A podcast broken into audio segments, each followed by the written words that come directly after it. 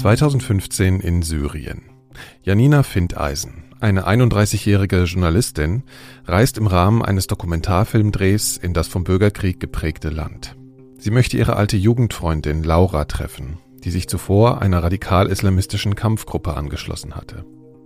Nachdem Janina mit Hilfe eines Schleusers die türkisch-syrische Grenze übertreten und auch ihre Freundin getroffen hatte, war sie nun plangemäß wieder auf der Rückreise aus Syrien in die Türkei. Auf dieser Rückreise geschieht nun das, was für Janina, die zu diesem Zeitpunkt mit ihrem ersten Kind schwanger war, ein ganzes Jahr voller Angst und Bedrohung bedeuten sollte. Sie wird von islamistischen Kämpfern entführt und verschleppt. An diesem Punkt steigen wir wieder in die Geschichte von Janina Findeisen ein. Willkommen zum zweiten Teil dieser Doppelfolge der Elementarfragen. Ich bin Nikolaus Seemack.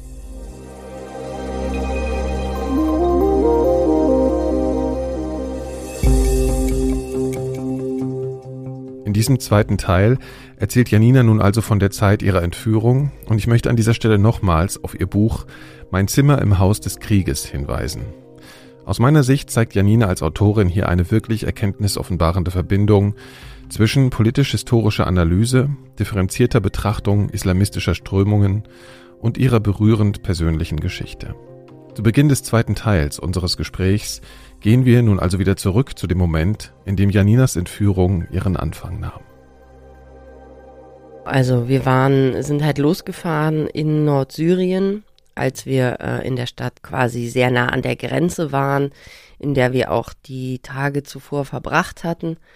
Und als wir losgefahren sind, dort, äh, kleines Städtchen, 20.000 Einwohner, war halt schon die Sonne untergegangen. Es war so kurz nach sechs. Und äh, das war dasselbe Fahrzeug, was wir am Tag zuvor auch benutzt hatten, dasselbe Taxi. Und äh, Walid und ich sind eben dort eingestiegen und dann merkte ich irgendwie, das Taxi fuhr sehr langsam, es folgte uns irgendwie ein Motorrad, es war irgendwie eine komische Stimmung und ich habe auch versucht mit Walid darüber zu sprechen und es gab einfach so ein, so ein, so ein schlechtes Gefühl, ich hatte einfach ein mulmiges Gefühl. Man mhm. weiß, in solchen Momenten quasi intuitiv einfach eher. Spürt man ja, irgendwie, ja. wenn die Stimmung komisch ist und mhm. das habe ich in dem Moment natürlich jetzt äh, wahrgenommen und auch angesprochen, aber ich habe nicht gewusst, warum sich diese ganze Situation irgendwie so falsch anfühlt. Dann sind wir halt weitergefahren Richtung Grenze und es hat eine Zeit lang gedauert, bis wir dann wirklich bis irgendwie klar war, das Ta Taxi fuhr langsam, dann fuhr es Taxi schnell. muss man sagen, war eher ein Bus, ne? Also man stellt sich jetzt vor wie so ein Kleinwagen. So ein, also so ein, genau, so ein, ja. so, ein, so ein Kleinbus, wo auch mehrere Leute reinpassen. Mhm. Und, äh, Und was hat äh, Walid dazu gesagt, äh, also zu deinen Ne, er hat dann quasi erstmal so interveniert, dass das Auto schneller fahren soll und hat so quasi äh, getan, so getan, als würde er sich um die Angelegenheit kümmern. Aber es war diese, diese Situation gar, war quasi nicht mehr zu retten. Es war halt gekippt. Dieses Gefühl von mir war halt falsch. Es war, fühlte sich schlecht an. Aber in dem Moment gab es jetzt auch keine andere Option. Mhm. Das Taxi fuhr. Ich konnte jetzt, was sollte ich machen? Irgendwie Tür aufreißen. Man konnte da auch nicht aussteigen. Es ist halt alles, ganze Situation ist einfach verfahren ja. gewesen und dort vor Ort ist. Und das war auch derselbe Fahrer dann auch, oder? Genau, das war derselbe ja. Fahrer und es war ähm, äh, dann im Grunde genommen, wir sind insgesamt vielleicht 20 Minuten gefahren. Mhm.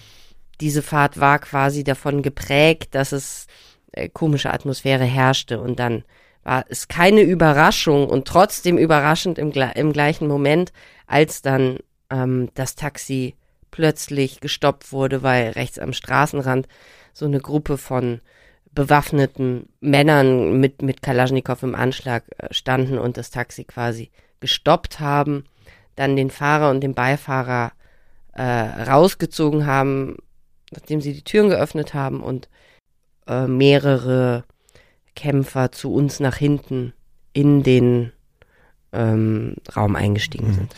Und äh, waren die vermummt oder wie sahen Ja, also die waren, die waren äh, vermummt und ähm, waren im Grunde genommen bis unter die Zähne bewaffnet und es gab jetzt da auch nicht, wenn man solche Leute sieht, dann gab es keine Frage mehr, ähm, wer stärker ist. Also Ja, wenn, Ja, ja. wenn sechs, sechs Bewaffnete mit Kalaschnikow, die auf dich gerichtet ist, vor dir stehen, dann ist das Kräfteverhältnis sehr geklärt. schnell geklärt. Ja.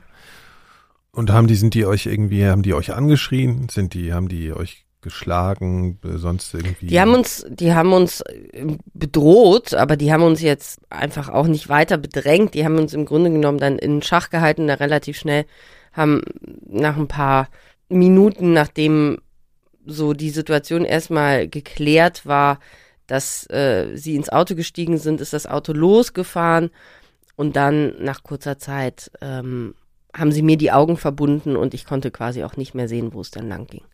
Wie ging's dir denn da? Was Ja. ist denn da passiert? Also was, also erstmal so ist dieses ungute Gefühl, was du vorher hattest, diese, war das eher diffus oder hattest du konkret Angst in dem Moment dann davor, dass, dass sowas passieren könnte? Oder hattest du einfach nur so ein diffuses Gefühl? Also verstehst du, was ich meine? Warst du dann noch überrascht oder war das dann sowas, ah ja, ich hatte irgendwie recht, so jetzt, jetzt passiert doch das, wovor ich Angst hatte? Nee, es war dann schon überraschend, weil ich trotzdem, obwohl ich ein schlechtes Gefühl hatte, nicht damit gerechnet habe. Also vielleicht hätte ich sonst auch versucht, irgendwie aus dem Auto Ja. irgendwie noch rauszukommen oder so.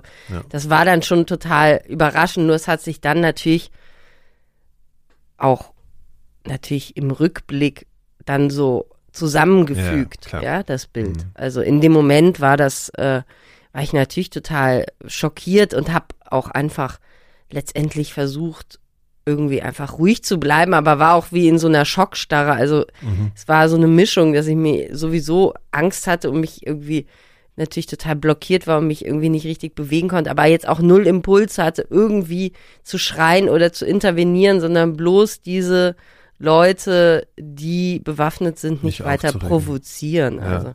Und aber ich glaube, Walid haben sie dann schon geschlagen und so Sachen. Ne? Genau, Ja. ich habe das aber nicht auch genau gesehen. Sie haben ihn halt rausgezogen und weggezogen und ich glaube, in dem Moment kam es mir so vor, also mich haben die nicht mal einmal irgendwie berührt, außer mir die Augenbinde umzubinden. Mhm. Und ähm, da gab es sozusagen überhaupt keine äh, jetzt irgendwie Art von Aggression, die über die Kalaschnikow hinausging, Okay. die auf mich gerichtet war. Ja auch. Ja. Aber ähm, definitiv war es so, dass, dass Walid, dass ich nicht genau gesehen habe, was sie mit ihm gemacht haben und auch nicht genau weiß und in dem Moment vor allen Dingen nicht wusste. Ich dachte natürlich, ja, sie verprügeln ihn in diesem Moment. Aber im Großen und Ganzen ist es auch so, dass ich ja auch in diesem Moment nicht auf jedes Detail geachtet habe und erst im Nachhinein viele Ja. Dinge sich geklärt haben. Ja. Also man ist ja erstmal auch überreizt in dem Moment, ne, von Eindrücken von, aber, also es war aber schon, hattest, also ich frage mich dann immer, also es ist wahnsinnig schwer, sich reinzuversetzen, weil ich, weil du hast ja, beschreibst ja auch später natürlich im Buch, dass diese Gedanken später schon gekommen sind, diese Erinnerungen an die, weiß nicht, Enthauptungen von IS-Entführten und so, ne, also diese ganzen Horror-Klischees, äh, die die Medien verbreitet haben. War das gleich so in deinem Hirn oder hast du erst gedacht, das ist jetzt erstmal eine akute Situation? Jetzt gucke ich erstmal, vor allen Dingen, du beschreibst es im Buch auch so, als würden die, hätten die dich erstmal gar nicht so, also die hätten Augen verbunden, aber hätten sich einfach nur neben dich gesetzt. Also du warst nicht so vom Gefühl so im Zentrum der Aufmerksamkeit auch, ne? Also eigentlich, wenn so ein, wenn man entführt wird, ist, ist es, glaube ich, einfach so eine Ausnahmesituation. Man kann da nicht klar denken, man kann keine klaren Entscheidungen treffen. Es ist quasi so eine ganz rudimentäre Situation, die einfach sich nur, wo man sich nur noch darauf konzentriert, irgendwie so ein Urinstinkt des Überlebens, der sich da rausbildet und man kann es eigentlich nicht mit anderen Situationen vergleichen.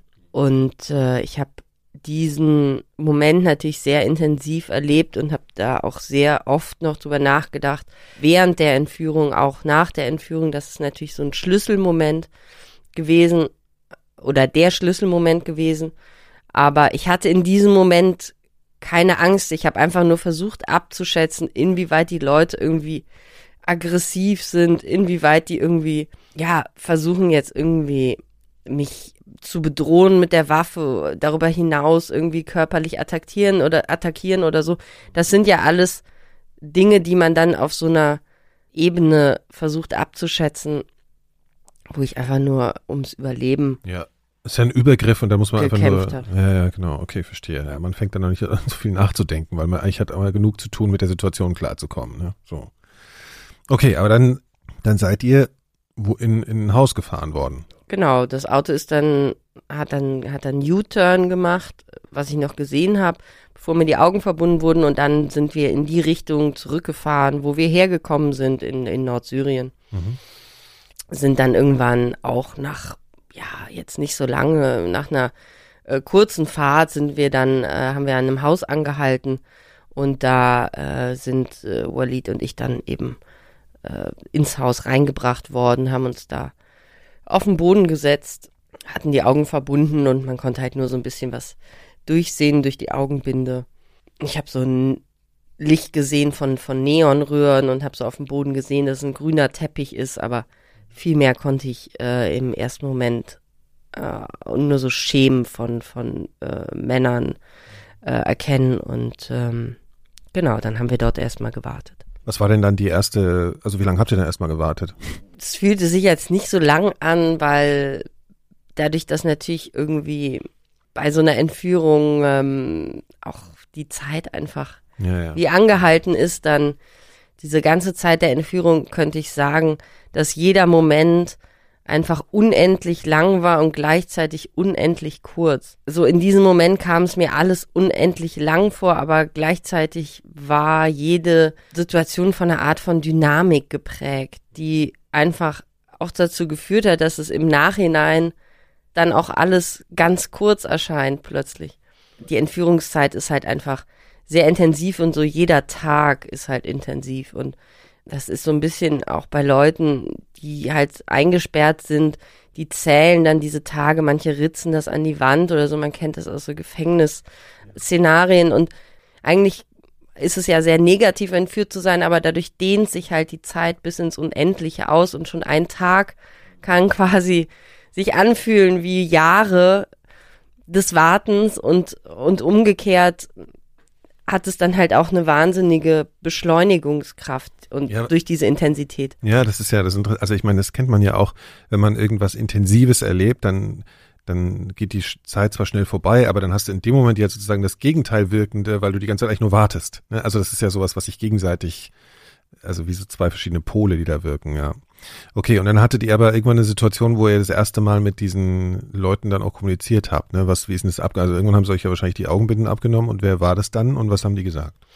Genau, also es hat einfach ein bisschen gedauert. Wir sind dann noch in einen anderen Raum gebracht worden und dann nach anderthalb Stunden oder vielleicht war es auch länger, kam dann irgendwann ein Übersetzer, der einfach fließend Englisch sprach und äh, der war dann im Grunde genommen da und hat vermittelt zwischen den Entführern, hat äh, selber quasi eher so eine Übersetzerfunktion eingenommen. Ob er jetzt Teil der Gruppe war oder nicht, kann ich natürlich jetzt nicht sagen. Aber er war ab diesem ersten Abend auch kontinuierlich da und kam quasi immer wieder und wurde so eine äh, wichtige Figur auch, wichtige Person in diesem Gesamtgefüge, weil er einfach bestimmte Informationen oft gebracht hat, die auch kompliziert zu erklären waren oder ich konnte mit ihm natürlich ja nochmal auf einer anderen Ebene mich auch austauschen. Mhm. Wann wurde denn für dich klar, dass das jetzt keine Sache ist, die mal schnell wieder vorbeigeht? Also am Anfang war ich ehrlich gesagt noch guter Dinge. Ich habe einfach so eine naive, positive Einstellung dazu gehabt und gedacht, es wird schon schnell vorbeigehen. Mhm. Ich habe mir nicht vorstellen können, dass es so einen langen Zeitraum am Ende umfassen wird. Das war für mich vollkommen unvorstellbar und auch im Nachhinein rückblickend betrachtet bin ich auch froh, dass ich nicht wusste, wie lange es dauert. Das hätte ich gar nicht ausgehalten. Hätte mir jemand von Anfang an gesagt, wie lange es dauert, hätte ich direkt aufgegeben und gedacht, also so, das schaffe ich nicht.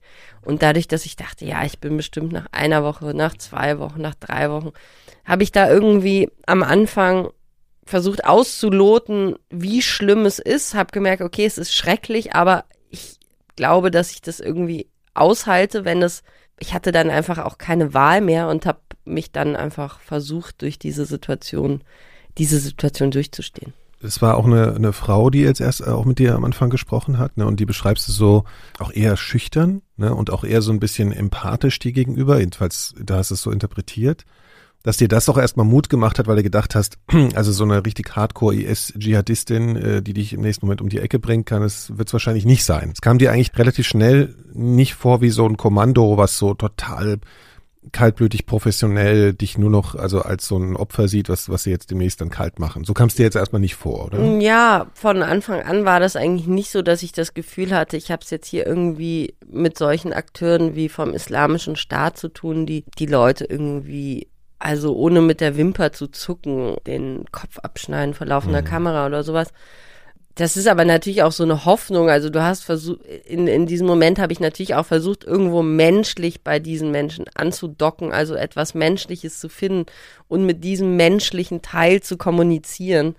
Und äh, das fiel mir natürlich leichter in dem Moment, wo ich gemerkt habe, da sind auch die Leute resonant für, da gibt's irgendwie Emotionen, da das geht auch nicht spurlos an denen vorüber, was gerade passiert. Ja, das versucht man, man versucht einfach da so Anker zu werfen, ähm, um, um sich letztendlich dann auch einfach zu schützen vor, vor Gewalt oder vor, vor Unmenschlichkeit, vor Skrupellosigkeit. Also eine Verbindung herzustellen irgendwie auch. Genau, ne? so eine ja. Connection aufzubauen und irgendwie zu funken auf einer Ebene. Und wenn man merkt, okay, da gibt's eine Resonanz, da funkt irgendjemand auch zurück, dann äh, beruhigt das einen natürlich erstmal, weil man das Gefühl hat, okay, da gibt's irgendwie auch noch einen anderen Teil in diesem Menschen, auch wenn er jetzt Entführer ist, äh, der ihn nicht direkt zum, zum Mörder werden lässt oder mhm. sowas. Und gleichzeitig benutzt du, glaube ich, an irgendeinem Punkt so diesen Begriff, äh, dieses Anti, dein Anti-Stockholm-Programm oder so. Also, dass das ja wahrscheinlich auch ein Punkt ist, der dazu führen kann, dass man sich dann wieder zu sehr mit denen versteht sozusagen, ne? also dass man fast so ein Partner in Crime wird. So, also darauf hast du dann aber schon geachtet, so, dass dir das nicht passiert, ne, anscheinend. Also der Hass war natürlich auch einfach zu groß und die Wut ähm, diesen Menschen gegenüber, dass ich da jetzt eine Art von Solidarität empfunden habe. Ich habe vielmehr einfach versucht, durch die Situation zu kommen und das hatte natürlich, hat natürlich auch eingeschlossen, dass ich versuche mit dem Möglichkeiten, die ich hatte, überhaupt auf die einzuwirken. Das heißt, ich habe irgendwie versucht, mit denen zu reden, die in Gespräche zu verwickeln, aber das war natürlich alles auch sehr kalkuliert. Also es war für mich immer klar, also die Fronten waren quasi in jedem einzelnen Moment klar mhm. davon, dass ich entführt bin und das und nicht entführt sein möchte und diese Leute quasi mich in die Situation zwingen.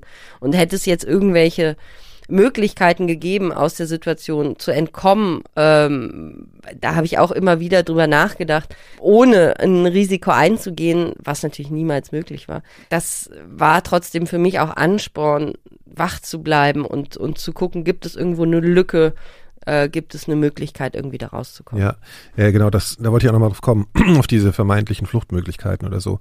Aber jetzt nochmal so situativ nochmal zum Anfang, also ähm, es, es war ja dann schon auch so, dass, also wie gesagt, äh, Walid war dann mit dir in diesem Raum und du beschreibst dann irgendwie sehr eindrücklich so die, den ersten, ich glaube die erste Nacht oder die ersten Tage sozusagen, wo ihr irgendwie gleichzeitig beide Opfer wart, ja, und euch aber irgendwie auch Vorwürfe gemacht habt, dann Misstrauen da war, du hast vielleicht gedacht, der hat Mist gebaut, warum haben wir überhaupt dasselbe Auto nochmal genommen, ne, das war ja irgendwie auch nicht so besonders vorsichtig, weil die hätten ja gewusst, wer du bist und so. Und gleichzeitig hast, hat er dir aber auch leid getan und so, ne, also das war irgendwie so, kannst du das mal versuchen, nochmal so eure Beziehung da in dieser Zeit, wo ihr zusammen eingesperrt wart, nochmal ein bisschen zu erzählen?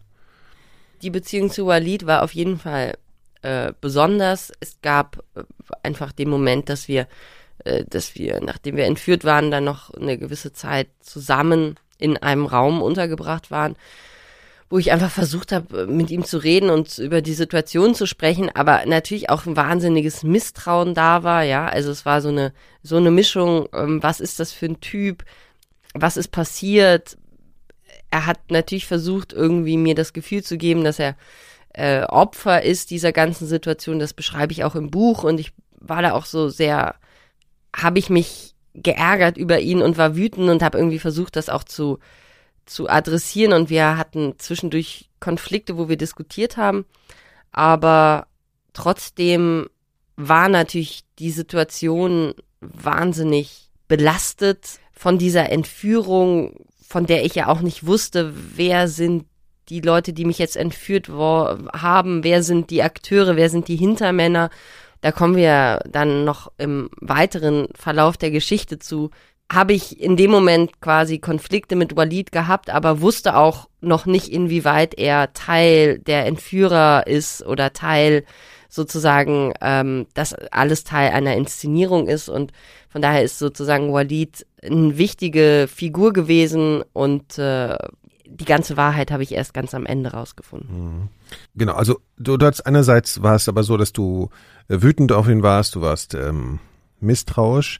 Er hat dir irgendwie, glaube ich, immer gesagt, und das fand ich irgendwie auch relativ wichtig, dass ähm, er hat dir immer gesagt, du bist irgendwie mehr wert, ne? So, äh, und, und ich bin ja eh nichts wert. Also du bist irgendwie, für dich kann man Geld verlangen, du bist irgendwie deutsche Journalistin, auch immer, und er ist halt irgendwie nur so ein Typ, den sie auch ja, als wertlos ansehen. Und äh, ich glaube, er war ja auch so ein bisschen verletzt und dann hast du noch so gesagt, glaube ich, dass, dass er sich da um ihn kümmern soll oder dass du einen Arzt brauchst oder, oder Medikamente und dann hat er lieber gesagt, nee, lass mal lieber, denn sonst bringen die mich einfach um die Ecke, also, ne, wenn ich zu lästig werde. Ähm, und dann haben sie ihn irgendwann rausgebracht und weg, weggebracht. Und also es gab diesen ersten Tag der Entführung, also nachdem wir abends entführt waren, kam sozusagen der nächste Morgen und da war, war Walid noch eine gewisse Zeit da und dann ähm, wurde er nach ein paar Stunden weggebracht. Und ich habe ihn auch danach nie wieder gesehen. Mhm. Ich habe danach gefragt, was mit ihm ist und natürlich äh, vor allen Dingen auch als ich, nachdem ich zurückkam, hat mich natürlich die Rolle von Walid auch sehr interessiert, weil er ja Teil der ganzen Entführungssituation war. Also das ist schon immer eine sehr wichtige Frage dann, inwieweit solche Akteure dann auch ja, ähm, mit der Entführung zu tun haben. Und mhm. äh, von daher ist er eine Schlüsselfigur. Und äh, als er rausgebracht wurde und ich ihn nicht mehr gesehen habe, habe ich das gar nicht einkalkuliert. Also ich habe im Grunde genommen, bin davon ausgegangen, wir haben es hier einfach mit einem armen Schleuser zu tun, der sein Leben riskiert hat. Aber ich habe nicht so weit gedacht, beziehungsweise ich hab, war nicht so misstrauisch auf der Ebene, dass es für mich ein reales Szenario war, ähm, dass er mit den Entführern unter einer Decke stand.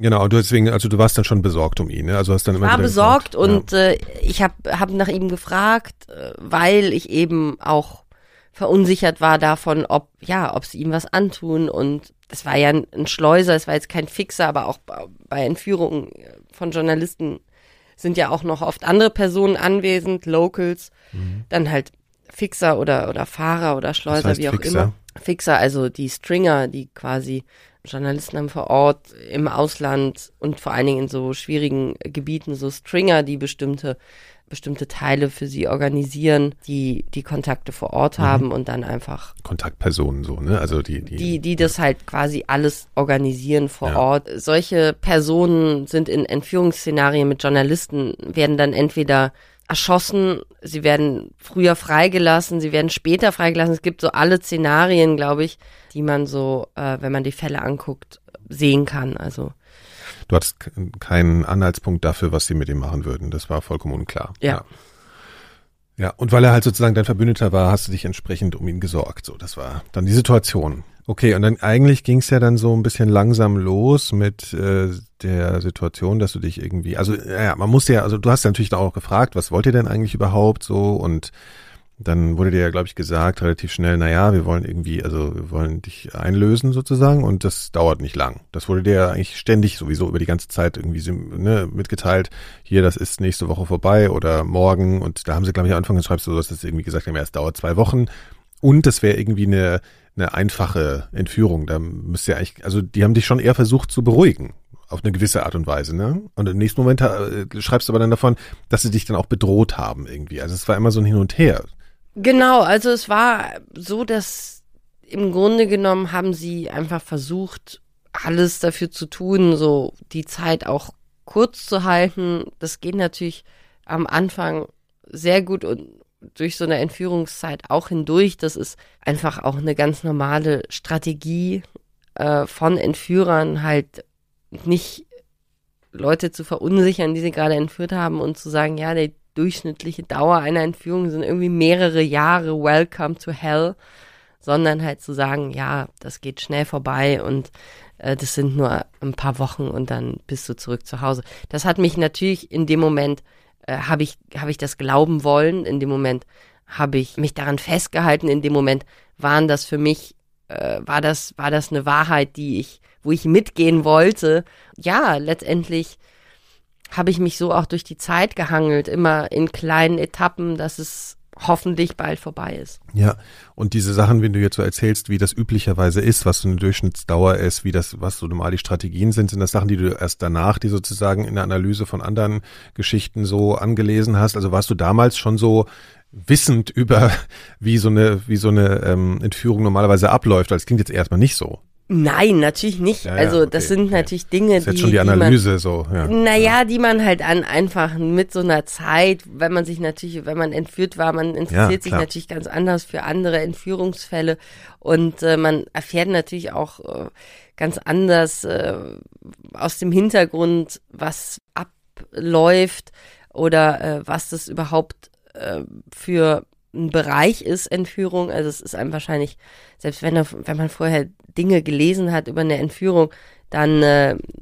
kann man sich das trotzdem nicht vorstellen, die Relation, wenn man dann entführt wird und wenn man danach äh, von anderen Entführungsfällen hört, also das ist quasi so eine ganz äh, ähm, tiefe, so ein ganz tiefgehendes Interesse, das sich natürlich erst danach entwickelt hat, aber was auch ein sehr wichtiger Teil geworden ist, einfach auch mit anderen Leuten zu sprechen, die entführt wurden. Mhm. Und man denkt natürlich erstmal, wenn man aus so einer Situation wieder rauskommt, denkt man, das ist vollkommen einzigartig. Es gibt niemanden, der so was Schreckliches erleben muss. Und wenn man mit anderen Menschen spricht, die entführt waren, was ich getan habe, zum Beispiel mit Theo Patnos, dessen Blick auf Syrien auch äh, in meinem Buch drin ist und Michael Scott Moore, der von somalischen Piraten entführt war.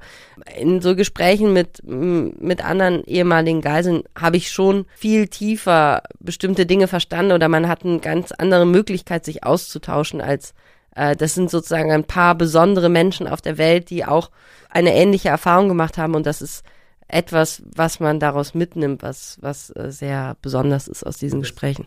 Okay.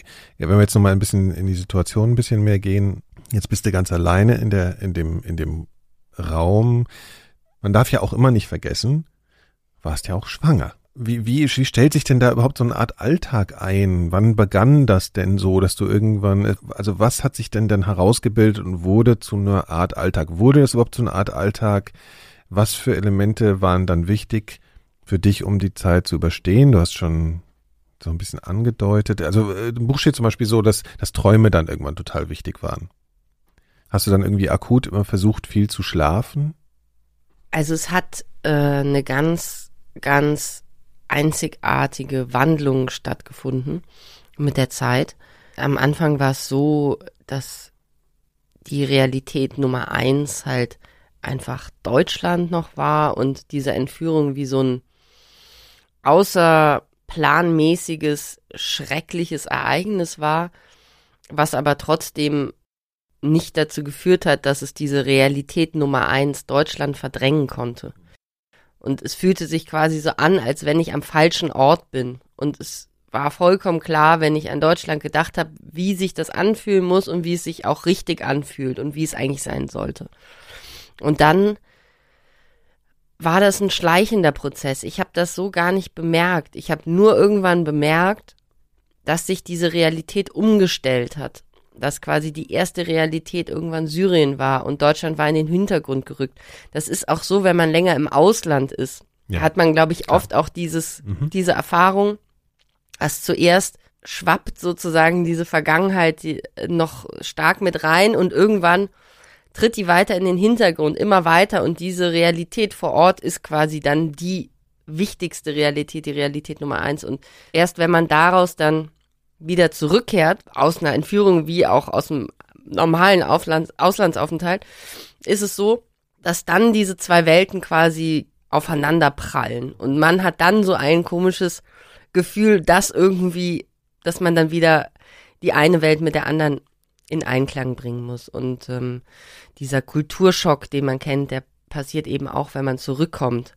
Weil erst wenn es dann diesen Clash of Cultures gibt, dann passiert quasi dieser Effekt eines Kulturschocks. Und es war bei mir einfach so, dass ich das nicht gemerkt habe, dass irgendwann durch die Länge der Zeit, durch die vielen Tage, durch die vielen Nächte, durch diese ganzen intensiven Momente aneinandergereiht, war einfach plötzlich für mich gar nicht mehr vorstellbar, dass ich nach Deutschland zurückkommen könnte. Es war irgendwann so weit weg, auch in Momenten vollkommener Hoffnungslosigkeit, dass ich nicht daran geglaubt habe, ja, ich komme irgendwann wieder nach Deutschland zurück, sondern ich habe ab irgendeinem Punkt habe ich einfach akzeptiert, dass Syrien meine Realität ist und habe dann versucht auch dankbar zu sein für diese, wenn auch natürlich schrecklich beschränkte, aber doch auf eine Art eben gesicherte Existenz in Syrien. Also, dass ich irgendwie Essen hatte, dass ich was zu trinken hatte, dass ich überhaupt quasi weiterleben konnte. Ich war dann einfach irgendwann schon so dankbar für,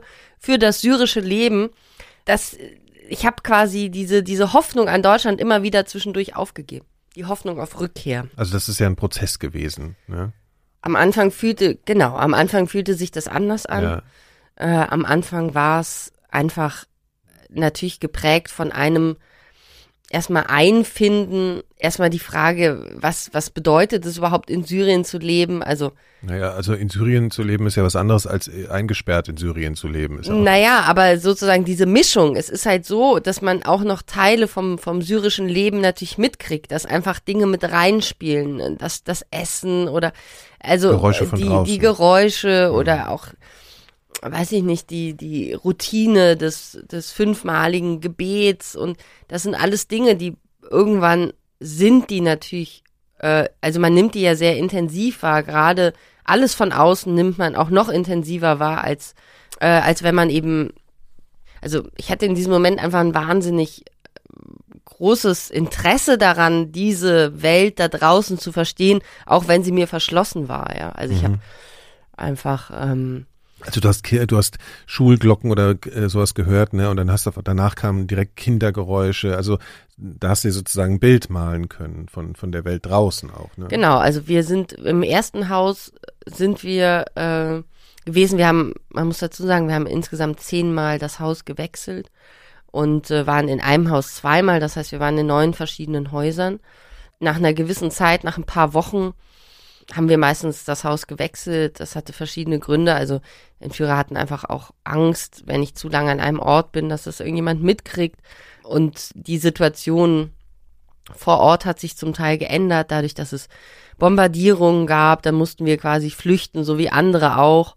Ähm, das hast du auch gehört, ne? Also das sind Situationen genau. gewesen, wo du wahrscheinlich auch Angst hast, dass das jetzt hier gleich eine, was weiß ich, irgendwas einschlägt oder so. Ne? Ja, natürlich. Ja. Also es gab auch äh, Regionen, wo man halt einfach gemerkt hat, okay, ähm, wir waren in, in einem Haus und da hat man einfach gehört, wie jeden Tag die Front ein Stückchen näher kam und man hat einfach gemerkt, dass sich einfach das Bombardement in der Frequenz erhöht und immer wieder ähm, sind das quasi Momente, wo, wo man dann auch vollkommen hilflos ist und wo man einfach darauf hofft, dass irgendjemand einen Plan hat und irgendein anderes Haus organisiert hat, wo man wieder in einer, in einer Art von geschützteren Zone ja. ist.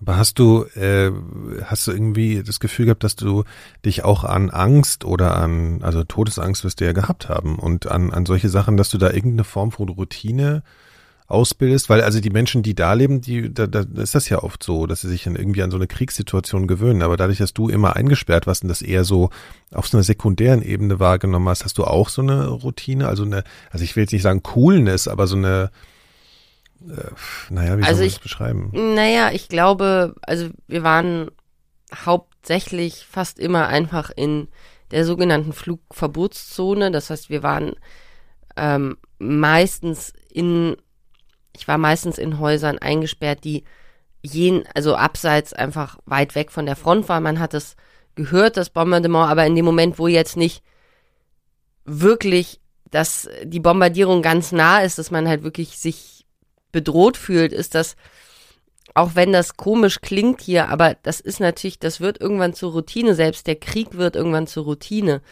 natürlich am Anfang, wenn man irgendwie einen Jet hört, läuft man irgendwie zum Fenster und versucht irgendwas zu sehen oder wenn man den ersten Bombeneinschlag mitkriegt und dann wackeln die Wände und die Fenster wackeln. Hier diese alten Altbaufenster, die ihr hier habt im mhm. Studio, die, äh, die hätten ganz ordentlich geklappert, ja. Mhm. Und die Türen klappern und zum Teil ist der Druck, die Druckwelle eben so stark, dass ja auch zum Teil Fenster rausfliegen, Türen rausfliegen, je nachdem, wie nah der Einschlag ist.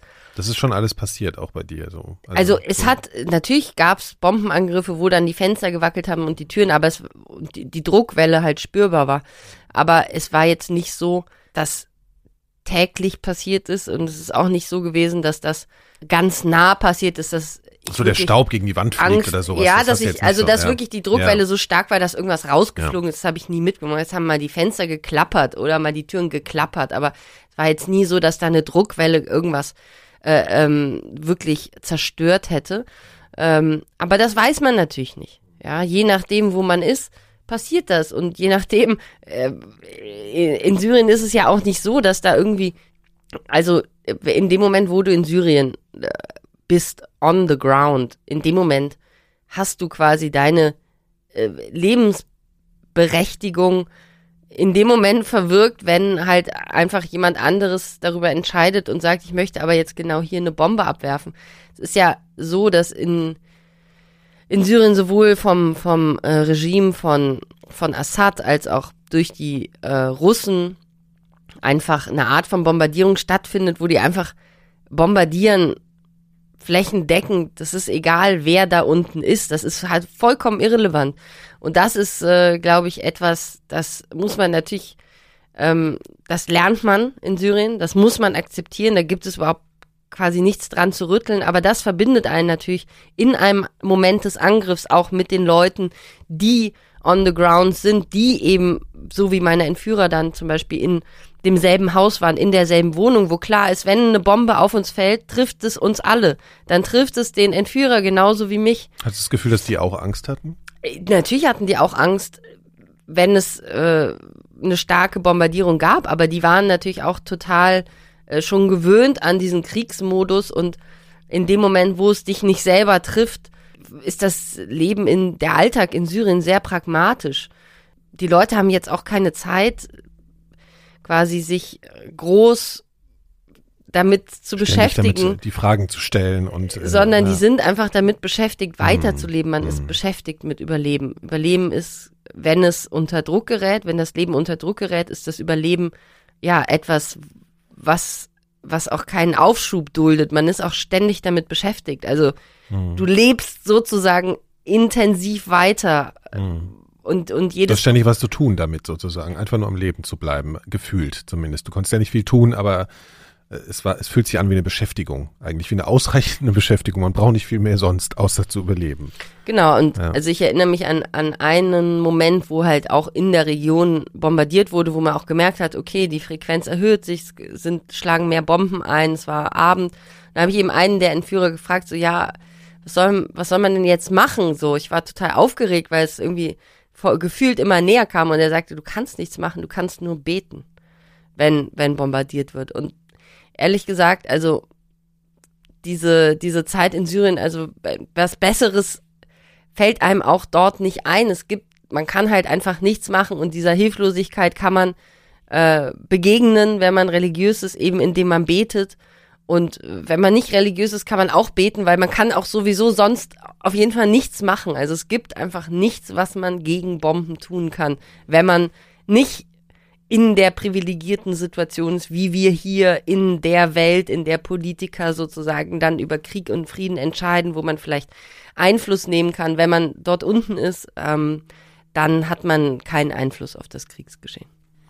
Äh, hast du irgendeine Art von Spiritualität, äh, also erstens mal, bist du ein spiritueller Mensch? Hast du da irgendeine Art von Spiritualität gelebt?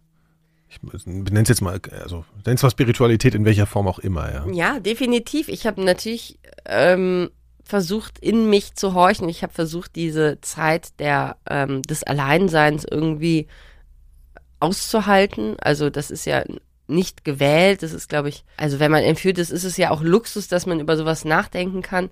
Ähm, ich hatte da in diesem sehr großen Unglück hatte ich einfach auch sehr viel Glück, dass ich hauptsächlich in Ruhe gelassen wurde von meinen Entführern ja. und trotzdem versorgt wurde. Also das ja. heißt, mir wurde irgendwie Essen gebracht, mehrmals am Tag.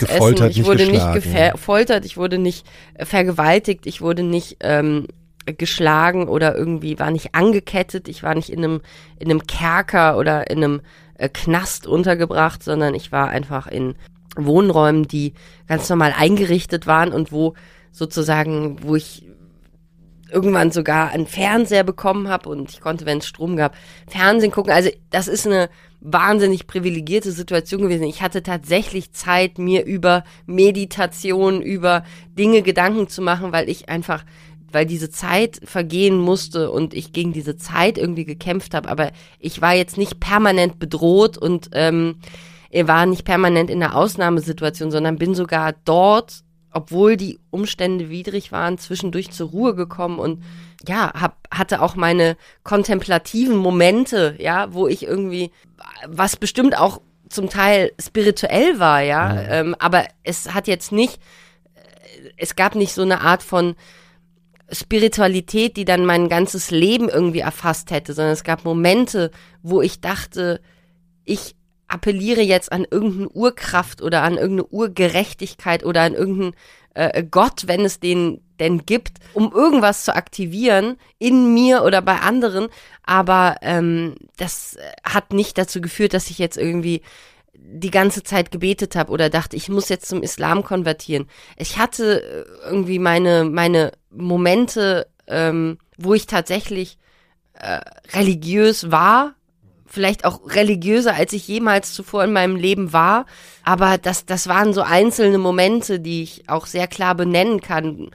Ich konnte nicht einfach immer irgendwie daran anknüpfen. Das wurde für mich nicht so der rote Faden, sondern das war irgendwie eine andere Ebene, war dieser rote Faden, der mich durch die Entführung durchgeführt hat. Mhm. Okay, jetzt kommen wir doch nochmal zu dem Punkt, ähm, dass du ja, also du hast dein Kind erwartet. Erstmal so die Frage, das wussten die, ne?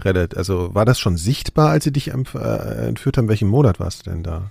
Genau, das war schon sichtbar. Ich war ähm, im siebten Monat und es war eben geplant als Reise, die drei Tage dauern sollte, vier Tage, maximal sieben. Und dann, als ich entführt war, war das natürlich auch Teil des riesengroßen Horrorszenarios. Äh, das ist natürlich eine Situation, wie man also entführt zu sein ist das eine, aber schwanger entführt zu sein ist das mhm. andere.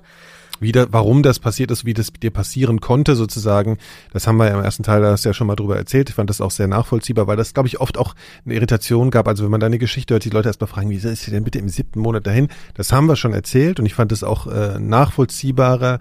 Und ich glaube, das Interessante daran war ja im ersten Teil auch vor allen Dingen, dass man das ausführlich erklären muss, damit man es nachvollziehen kann. Das kann man nicht einfach mal so in drei Sätzen erklären, wie du die Situation gekommen bist. Also das müssen wir sozusagen nicht nochmal erklären. Aber dann war es ja so, dass du gesagt hast, hier, du hast es denen ja auch irgendwie versucht, nochmal klar zu machen. Ich glaube, du hast auch äh, versucht zu simulieren, dass es da medizinische Probleme gibt, um sozusagen die Handlung, also um da auch was zu verändern, um eine Situation zu verändern. Und du hast Schmerzen simuliert, ne? Genau, ich habe einfach äh, direkt, als ich entführt wurde, noch in, äh, am selben Abend einfach den Entführern gesagt, dass äh, es mir total leid täte, aber ich sei ein Risikoschwangerschaft und könnte nicht normal irgendwie äh, gebären und habe riesengroße Probleme. Leid. Riesengroße Probleme. Und das tät dir leid, hast du gesagt.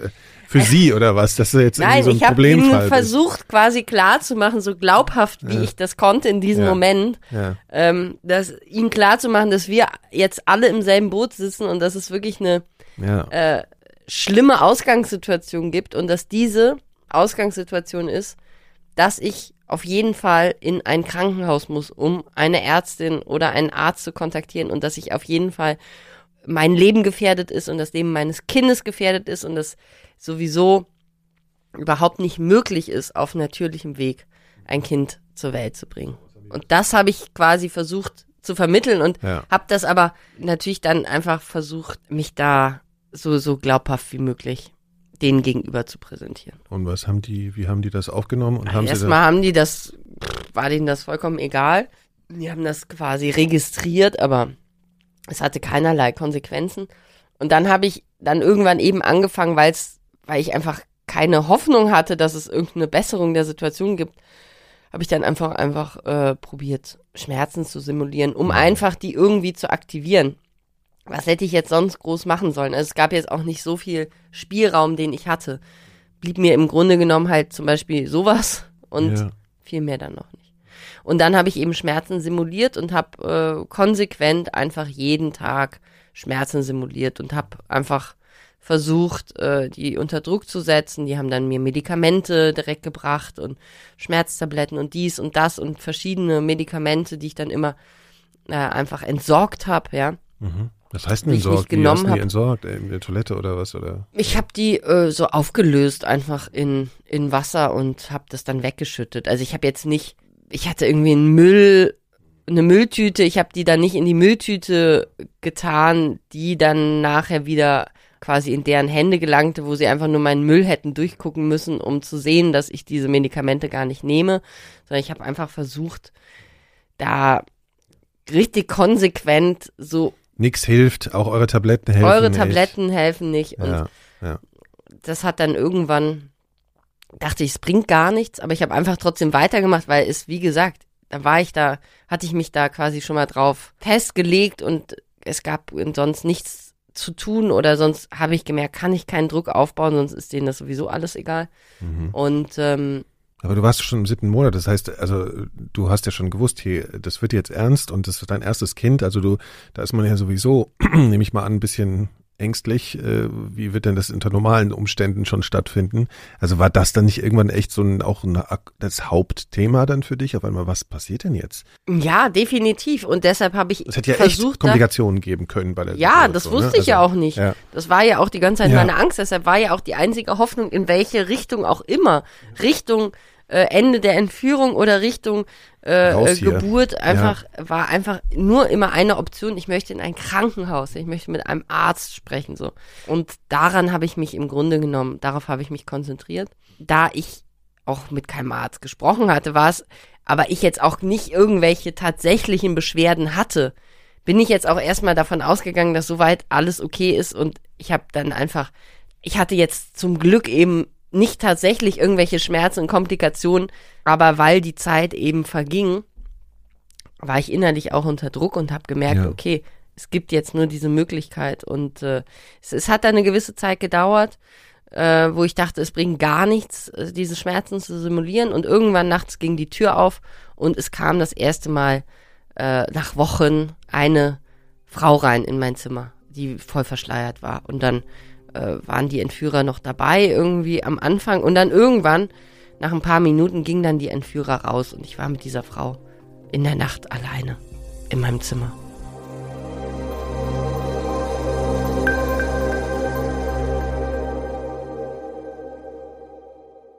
So, jetzt platze ich mal wieder hier kurz rein.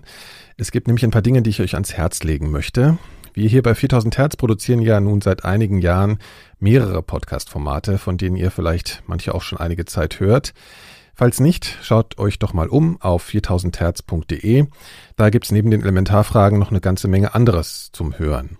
Wie ihr auch wisst, gibt's hier ab und zu kurze Werbeunterbrechungen in unseren Folgen. Damit verdienen wir das Geld, das es braucht, um unsere Arbeit zu tun. Ihr unterstützt uns insofern schon, wenn ihr unsere Podcasts einfach herunterladet und anhört. Solltet ihr uns aber darüber hinaus unterstützen und uns dabei helfen wollen, noch aufwendigere bzw. einfach schlicht mehr Podcasts zu produzieren, gibt's dafür einige Möglichkeiten. Die erste ist unser neu gestarteter Club 4000 Hertz.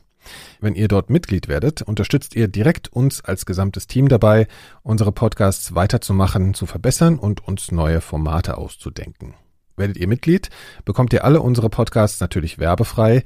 Jede einzelne Episode schlägt einige Tage früher bei euch auf und zusätzlich bekommt ihr insgesamt mehr zum Hören, inklusive eines exklusiven Podcast-Formats nur für unsere Mitglieder. Für Infos schaut doch mal auf unsere Webseite unter club.4000herz.de, Club mit K. Außerdem gibt es natürlich die Möglichkeit, uns auf den verschiedenen Podcast-Plattformen zu bewerten. Auf Apple Podcasts zum Beispiel könnt ihr uns Sternchen verleihen und sogar kurze Rezensionen schreiben. Das hilft uns dabei, sichtbarer zu werden, denn so finden weitere Hörerinnen zu unseren Podcasts. Das wäre natürlich toll. Sucht dort einfach mal nach 4000 Hertz und klickt euch ein wenig durch. So, nun ist aber auch Schluss und wir gehen weiter direkt ins Gespräch mit Janina Findeisen.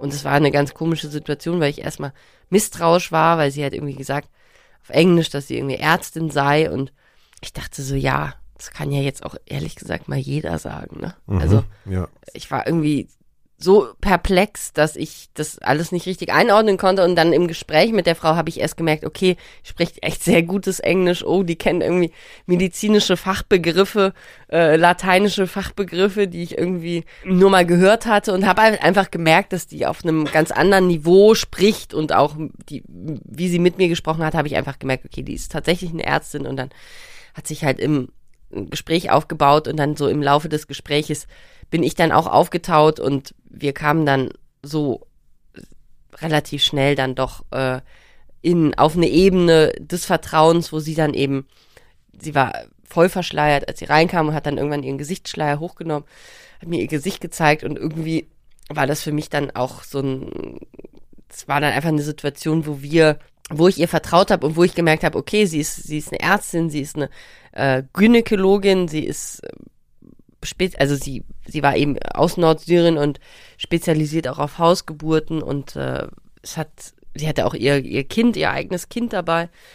Und es war halt einfach dann so eine, so eine Vertrauenssituation, die entstanden ist und sie wurde dann ganz, ganz wichtiger, eine ganz wichtige Person in dieser, ja. In dieser ganzen Zeit. Als sie ist wiedergekommen, bahnte sich dann die, die, die Geburt an irgendwann. Ne? Wie ist denn das geschehen? Also irgendwann, ich meine, das ist normalerweise ja so, man bekommt irgendwann Wehen, so. Genau, also sie ist äh, dann noch mehrmals gekommen und äh, hat dann auch einfach mich unterstützt und war dann tatsächlich, als der Geburtstermin näher rückte, war sie dann auch mehrere Tage am Stück da und ähm, hat mich durch diesen Moment begleitet. Also sie war im Grunde genommen, war sie der einzige Mensch, der während der Geburt dabei war. Sie hatte so bestimmte Vorsichtsmaßnahmen, hatten ihr Entführer quasi getroffen, dass sie bestimmte Geräte organisiert hatten, also ein Sauerstoffgerät zur mhm. Geburt und ähm, haben einfach ein Ultraschallgerät äh, zum Beispiel zwischendurch äh, geholt gehabt, wo ich auch überrascht war, dass es das in Syrien überhaupt ja. noch gab mit ja, also Krieg. Auch einen irren Aufwand betrieben anscheinend schon, ne? Also, also so, ja die haben dann schon versucht, das Sauerstoffgerät, das ist ja in Syrien so, dass man nicht durchgängig Strom hat, also mhm. so wie wir jetzt hier zum Beispiel gerade mhm. mit sehr viel Strom durchgehend äh, mhm. diesen tollen Podcast aufzeichnen, äh, ist das halt in Syrien gar nicht möglich, weil du ähm, hast immer nur ein paar Stunden Strom am Tag und dann bricht der Strom ab und du brauchst im Grunde genommen, wenn du dann weiter Strom haben willst, brauchst du einen privaten kleinen Generator, mhm. der mit Benzin betrieben wird und der dann natürlich ähm, ja auch oft mal ausfällt. Und die haben dann einen Generator geholt, damit das Sauerstoffgerät funktioniert. Sie haben quasi einfach einen gewissen Aufwand betrieben, Generator gehabt, damit man irgendwie das Ultraschallgerät betreiben kann. Und das sind halt alles so Sachen gewesen, wo ich gemerkt habe, okay, ich scheine wertvoll zu sein. Sie haben kein Interesse daran, dass ich irgendwie hier mein Leben verliere, sondern sie versuchen dieses Leben irgendwie mit den Mitteln, die sie haben, zu schützen. Und ähm, dann bin ich eben auch weiter, äh, war ich quasi guter Dinge, als sie kam. Jedes Mal, wenn die Ärztin kam, hatte ich irgendwie Hoffnung. Ich habe dann auch versucht, eben mit ihr zu sprechen. Das war nicht direkt möglich, äh, ganz am Anfang bei unserem ersten Treffen, sondern da ba baute sich einfach dann eher so ein ähm, durch Zeit einfach auch eine Vertrauensebene auf, wo ich dann irgendwann von ihr eben erfahren habe, dass ähm, sie nicht freiwillig da ist, sondern dass sie die Entführer ihren Mann äh, ebenfalls entführt haben, um sie unter Druck zu setzen, damit sie ja diese ganze Situation äh, nicht verrät, dass sie nicht verrät, dass es da eine gefangene ähm, deutsche Journalistin gibt. Und ähm, ja, dadurch, dass ihr Mann eben entführt war, hat sie natürlich auch niemandem irgendwas gesagt. Und äh, war selber einfach von dieser ganzen Situation auch total verunsichert und war auch äh, verängstigt. Und musste letzten Endes wahrscheinlich auch sich sehr reflektieren, dass sie nicht, dass sie nicht auf dich böse ist, weil du der Grund dafür bist, dass sie in der Situation ist, dass ihr Mann entführt ist. Ne? Das ist ja auch eine, hast du dich da schuldig gefühlt auch ein bisschen?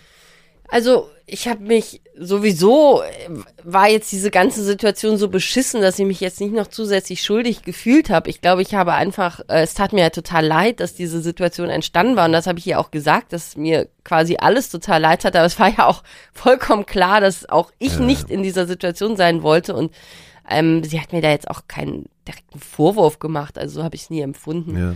Ähm, ich glaube, es war einfach, es ist halt einfach eine belastende Situation, wenn man selber entführt ist und erfährt, oh, es ist auch sogar noch jemand anderes wegen dieser ganzen Situation entführt und ähm, äh, ich hatte halt einfach irgendwie die Hoffnung, dass, dass sie ihren Mann gut behandeln. Sie hat dann auch zwischendurch mal mit ihm telefonieren können. Also ich wusste, war da auch beruhigt, dass er noch am Leben war und äh, das hat natürlich für sie auch einen Unterschied gemacht. Also für sie war, die hatten ihr halt gesagt, also wenn irgendjemand bei dieser Geburt stirbt, sei es ich oder mein Kind, dann äh, wird ihr Mann auch sterben und deshalb war sie natürlich wahnsinnig unter Druck, dass diese bei dieser Geburt alles alles gut läuft und alles quasi problemlos über die Bühne geht. Also, ihr Mann haben sie mit dem Tod gedroht, das haben sie bei dir ja nicht direkt gemacht. Ja, also von daher war das hm. ähm, war das natürlich wahnsinnig angespannt. Ja, alle wollten einfach nur, dass alles gut geht. Ja, es gab niemanden, der irgendwie Interesse daran ja, hatte, ja. dass irgendwas nicht gut geht. Aber alle, die Nerven lagen irgendwo halt auch blank und ähm, alle hatten aber unterschiedliche Dinge zu verlieren, sozusagen. Genau, aber ja. alle hatten was zu verlieren und äh, glücklicherweise ist alles gut gegangen. Genau, also du hast dein Kind war gesund, das ist äh, zur Welt gekommen. Genau, sie hat mir dann eben geholfen, bei der Geburt äh, direkt und hat mich da quasi so durch, durchgeleitet und äh, ähm, ich habe dann auch davon profitiert, dass sie einfach viel Erfahrung hatte und, und äh, habe einfach das große Glück gehabt, dass es ähm, keine, keine Komplikation gab, keine, keine Situation, wo irgendwie äh, es ein akutes Risiko gab, wo man hätte in ein Krankenhaus gehen müssen oder sowas. Ja. Also was was ich, äh, was einfach interessant ist, wenn man sich da oder einfach beeindruckend ist, wenn man darüber redet, wie viele Dimensionen diese ganze Nummer hat. Das ist eigentlich in einem, einem Gespräch auch fast gar nicht abzubilden, weil man könnte jetzt auch noch fragen, also, naja, man muss ja auch nicht über alles sprechen, aber also, naja, es geht halt auch so darum, natürlich äh, gab es ja auch irgendwie jemanden, der der Vater des Kindes war und was du da für Gedanken hattest oder wie dann die Beziehung zu dem Kind war. Also ich meine, das sind, da, da kann man sozusagen zehn verschiedene Geschichten dazu erzählen. Man muss hier sozusagen sich auf ein paar Sachen zu konzentrieren. Ähm, nur mal so eine Frage, ist dann diese Ärztin noch bei dir geblieben eine Weile danach oder wie ist sie dann, wie ist die Geschichte für sie ausgegangen? Also ähm, sie ist dann am nächsten Tag nach der Geburt äh, ist sie weggebracht worden und dann nochmal ein paar Wochen nach der Geburt kam sie nochmal. Das war das letzte Mal, dass ich sie gesehen habe. Also als dann im Grunde genommen nochmal wie so ein, jetzt quasi einfach, kam nochmal wie so eine Kontrolluntersuchung. Und als da alles relativ okay Und nur war. einmal halt. Genau, kam einmal, aber äh, gab jetzt nicht große Probleme, die mhm. das notwendig gemacht hätten, dass nochmal ein Arzt kommt. Ja, aber ich meine, man muss sich einfach mal vorstellen, also wenn, wenn man sich hier mit Leuten in Berlin unterhält, mit jungen Müttern, wie viele Termine die machen. Ja, da muss den Termin und dann gibt's noch den Termin und dann gibt's irgendwelche Impfungen oder was weiß ich, was es alles gibt. Ne? Also du wachst einfach mal so Ja, genau, geimpft, geimpft, wurde, geimpft wurde mein Kind auch nicht. Ja, nee, ja, klar. Also ich meine, diese Beispiel. ganzen klassischen Termine, also wenn man sich, das weiß ich auch nicht, ich bin aber auch keine Kinder, aber ich höre immer, wie viel wahnsinnig viel Termine es dann gibt. Ne? Da gibt's den so und so viel Wochentermin und den und so Wochentermin. Alles nicht. Also bei dir war das äh, also also, also es gibt natürlich äh, während genau während während der äh, Schwangerschaft gibt es natürlich verschiedene Kontrolltermine ja, und und nach danach, der Geburt ja. genau und nach der Geburt. Aber in Syrien ist es halt alles rudimentärer. Also ich glaube, man kann halt das jetzt auch wirklich ganz, ganz schwer vergleichen mit so einer privilegierten ja. äh, Situation in Berlin von äh, Geburtshäusern oder von ähm, anthroposophischen Kliniken, wo man quasi im Einklang mit sich selber sein Kind äh, hier ähm, durch das spirituelle äh, ähm, was weiß ich, äh, durch die spirituelle mhm. äh, Firewall äh, bringt also ich glaube, man, man kann das, man kann nicht äh, ausgehen von, von dieser Situation, die wir hier haben, ein kostenloses Gesundheitssystem, ja, wo alle einfach vollkommen abgesichert sind. Also das kann man einfach nicht vergleichen mit der Situation in Syrien, wo Krankenhäuser bombardiert werden, ja. Also wo, wenn man in ein Krankenhaus geht, gerade weil das noch spezielle Ziele sind, die Krankenhäuser, wo man noch mehr Angst haben muss, als woanders bombardiert zu werden. Mm, und äh, wo einfach eine wahnsinnige, komplett zerstörte Infrastruktur ist. Also es gibt ja nicht nur kein Gesundheitssystem, äh, es gibt einfach keine Ärzte mehr. Die Ärzte sind zum Teil geflohen, die Ärzte sind zum Teil äh, einfach selber auch gestorben. Also es, diese ganze äh, Situation in Syrien ist fragil und trotzdem gibt es ein System. Und trotzdem gibt es eine Art von Willen zum Überleben, der in solchen Momenten eben rauskommt und man sieht, man denkt, wenn man von hier aus guckt, ohne diese ganze Absicherung ist es überhaupt nicht möglich zu leben. Und das hätte ich auch vorher immer gesagt. Es ist überhaupt nicht möglich, anders ein Kind äh, auf die Welt zu bringen. Aber wenn man dann in so widrigen Umständen ist, wie ich das war, dann erkennt man, dass man vielleicht doch viel, viel weniger braucht von diesem ganzen anderen System, weil es auch ganz viele Generationen von Menschen gab und auch noch heute parallel ganz viele Generationen von Frauen gibt, anderen Teilen der Welt, die mit sehr, sehr wenig ihre Kinder auf die Welt bringen, die mit sehr wenig Technologie, mit sehr wenig an äh, sozusagen riesigen Gesundheitsapparat und so weiter ihre Kinder zur Welt bringen. Und wenn wir dann schon mal so konkret über äh, unsere Welt und das äh, Kinder zur Welt bringen reden, finde ich, muss man auch noch bedenken. Ich habe zum Beispiel viele Freundinnen in Deutschland, die haben ihr erstes Kind in Deutschland zur Welt gebracht und es gab wahnsinnig hohe Quote von Kaiserschnitten. Es waren nicht Notkaiserschnitte, also wo wirklich eine bedrohliche Situation war, sondern das waren so, äh, ja, ab irgendeinem Punkt ist es dann so eine Ärzteentscheidung, so, so ein Kaiserschnitt, ah ja, machen wir jetzt mal einen Kaiserschnitt. Und gerade für unerfahrene Mütter, die ähm, einfach zum Teil dann keine Hebamme haben, die da irgendwie ein anderes Konzept hat oder so. Deutschland ist die Kaiserschnittrate wahnsinnig hoch. Mhm. Und das ist total komisch eigentlich, weil das sind, äh, da muss man fragen, wer hat denn Interesse daran, dass ein Kaiserschnitt gemacht wird? Was ist denn der Unterschied?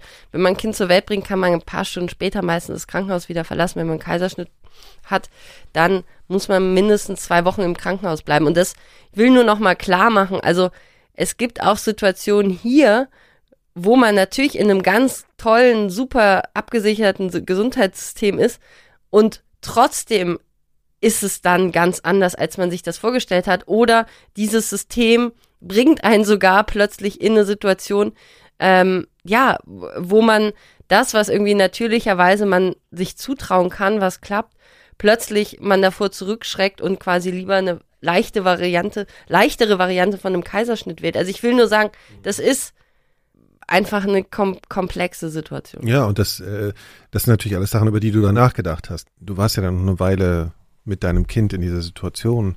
Also die Zeit nach der Geburt wird ja auch dann auch hier als schwierig äh, beschrieben. Es gibt allerlei Sachen, die, also abgesehen von dem nicht schlafen können, gibt es ja noch ganz andere, also postnatale Depression oder was auch immer, was es da alles gibt. Wie würdest du jetzt die, die Beziehungsentstehung zu deinem Kind in der Zeit beschreiben? In dieser besonderen Situation? Ja, also ich hatte ähm, natürlich die ganze Zeit war ich halt hauptsächlich mit meinem Sohn beschäftigt. Ähm, ich hatte auch überhaupt nichts anderes zu tun mhm. und äh, war einfach darauf sehr konzentriert und habe einfach versucht, diese widrigen Umstände irgendwie auch schön zu gestalten. Also ich habe einfach versucht, der ganzen Situation, die ganze Situation einfach positiv zu sehen und äh, in dem Moment, wo äh, mein Sohn auf der Welt war, habe ich da natürlich auch einen ganz anderen Drive gehabt, das irgendwie anders zu sehen. Also ich habe natürlich realisiert, okay, Ebene Nummer eins, es sind ganz schreckliche Umstände und niemand möchte in so einer Situation sein, aber wenn man dann in so einer Situation ist, habe ich gemerkt, ist man dann auch, denkt man jetzt auch nicht die ganze Zeit darüber nach, sondern man freut sich halt einfach über die kleinen Dinge.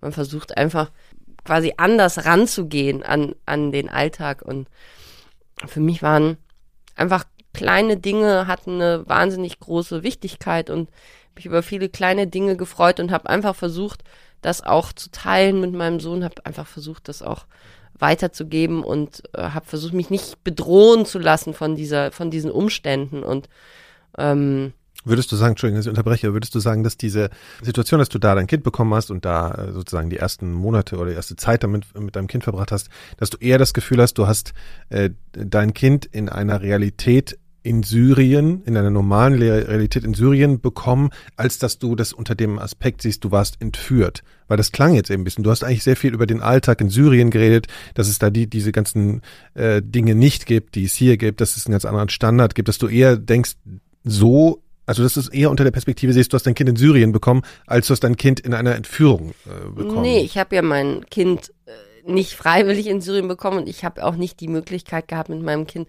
frei äh, mich zu bewegen in okay. Syrien. Von daher, die Realität Nummer eins war natürlich permanent okay. die Entführung. Okay. Mhm. Aber was dann trotzdem einfach sich gemischt hat, was man einfach auch nicht leugnen kann, ist, man ist nicht, wenn man entführt ist, dann denkt man nicht die ganze Zeit, ah, ich bin ja jetzt entführt, ja. sondern das Leben geht halt weiter. Es gibt irgendwann so einen grünen Haken, ich bin entführt, abgehakt, ja, kann ich nichts dran ist okay, ändern. So, jetzt ist Muss halt so. jetzt halt ja. quasi mhm. weitergehen, wo, äh, okay. what's next? Also, das ist ein Pragmatismus, mhm. wo man jetzt auch sich äh, nicht die ganze Zeit quasi, äh, so eine Nabelschau macht, ja, ich bin jetzt entführt, guck jetzt, ich bin entführt, spürst du es, ich bin entführt, dass ja. man realisiert einfach, ich komme hier nicht raus, ich kann es nicht ändern, ich muss aber weiterleben, was kann ich dafür tun, dass ich normal weiterleben kann.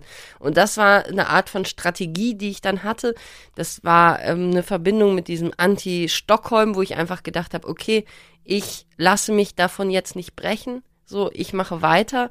Ähm, ich äh, versuche irgendwie mit den Entführern eine Ebene zu finden und versuche auch irgendwie Lücken zu finden. Und dann einfach, als mein Sohn geboren war, war ich auch damit komplett absorbiert. Ich habe irgendwie mit der Hand die Wäsche gewaschen. Äh, das sind alles wahnsinnig äh, aufwendige Prozesse, äh, die man in Syrien ohne, im Grunde genommen ohne unsere Infrastruktur. Also ich war, ich will nur sagen, ich war einfach dann mit Alltagsdingen beschäftigt. Ich habe irgendwie dieses Zimmer gefegt und gewischt, ich habe die Wäsche gewaschen, ich habe einfach hatte den Alltag mit meinem Sohn, ich habe zwischendurch Fernsehen geguckt, ich hatte einfach eine Art von Kontinuität, die war ganz normal, die war im Grunde genommen beengt, äh, weil ich weil ich entführt war. Aber in Syrien ist es auch nicht so, dass man die ganze Zeit rausgehen möchte. In Syrien ist Krieg. Man ist froh, wenn man irgendwo drinnen ist und irgendwo im, in einer Art von Schutzsituation ist. Mein Interesse irgendwie rauszugehen war wirklich, war sowieso nicht da. Ich wollte halt nicht in Syrien rausgehen. Ich wollte quasi zurück nach Deutschland. Das war mein Ziel. Aber in Syrien rauszugehen ist keine Perspektive.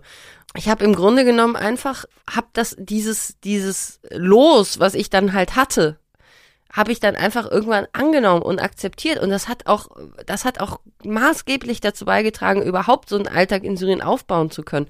Und das war das, worüber wir am Anfang gesprochen haben, was dann eingetreten ist, nämlich dieser, dieser Switch der Realitäten. Das irgendwann war für mich Syrien die Realität Nummer eins und die, die Realität Deutschland ist zurückgetreten in den Hintergrund. Diese Realität Deutschland gab es irgendwann nicht mehr, sondern die war quasi wie irreal. Das war der Irreales. Und, und irgendwann war diese Realität, diese syrische Realität, war meine Realität Nummer eins. Das, das war ein Prozess, den habe ich nicht bemerkt. Das war schleichend. Ich habe nur irgendwann gemerkt, dass es so ist. Ich habe irgendwann gemerkt, dass ich, dass wie, dass Deutschland mir entgleitet, dass es noch Erinnerungen sind und dass ich mich, dass ich auch sagen kann, wie ich zu Deutschland stehe. Oder ich habe versucht irgendwie deutsche, also als ich einen Fernseher hatte, habe ich oft Deutsche Welle geguckt. Das Deutsche Welle ist ja ein, ein Auslandssender, also Deutsche Welle, äh, Arabic ist, also der arabische Deutsche, Deutsche Welle Sender, sendet äh, eben deutsches Programm übersetzt auf Arabisch. Und äh, da werden aber immer Bilder von Deutschland gezeigt, dann so Autosendungen, wo irgendwie eine halbe Stunde lang Auto durch deutsche Landschaft fährt. Das habe ich aufgesogen. So ich, wenn ich so, wenn ich so Heimweh hatte, habe ich immer Deutsche Welle geguckt, weil ich diese diese Bilder aus Deutschland haben mich irgendwie einfach so total glücklich gemacht, weil ich wusste, hey, es gibt dieses Land noch.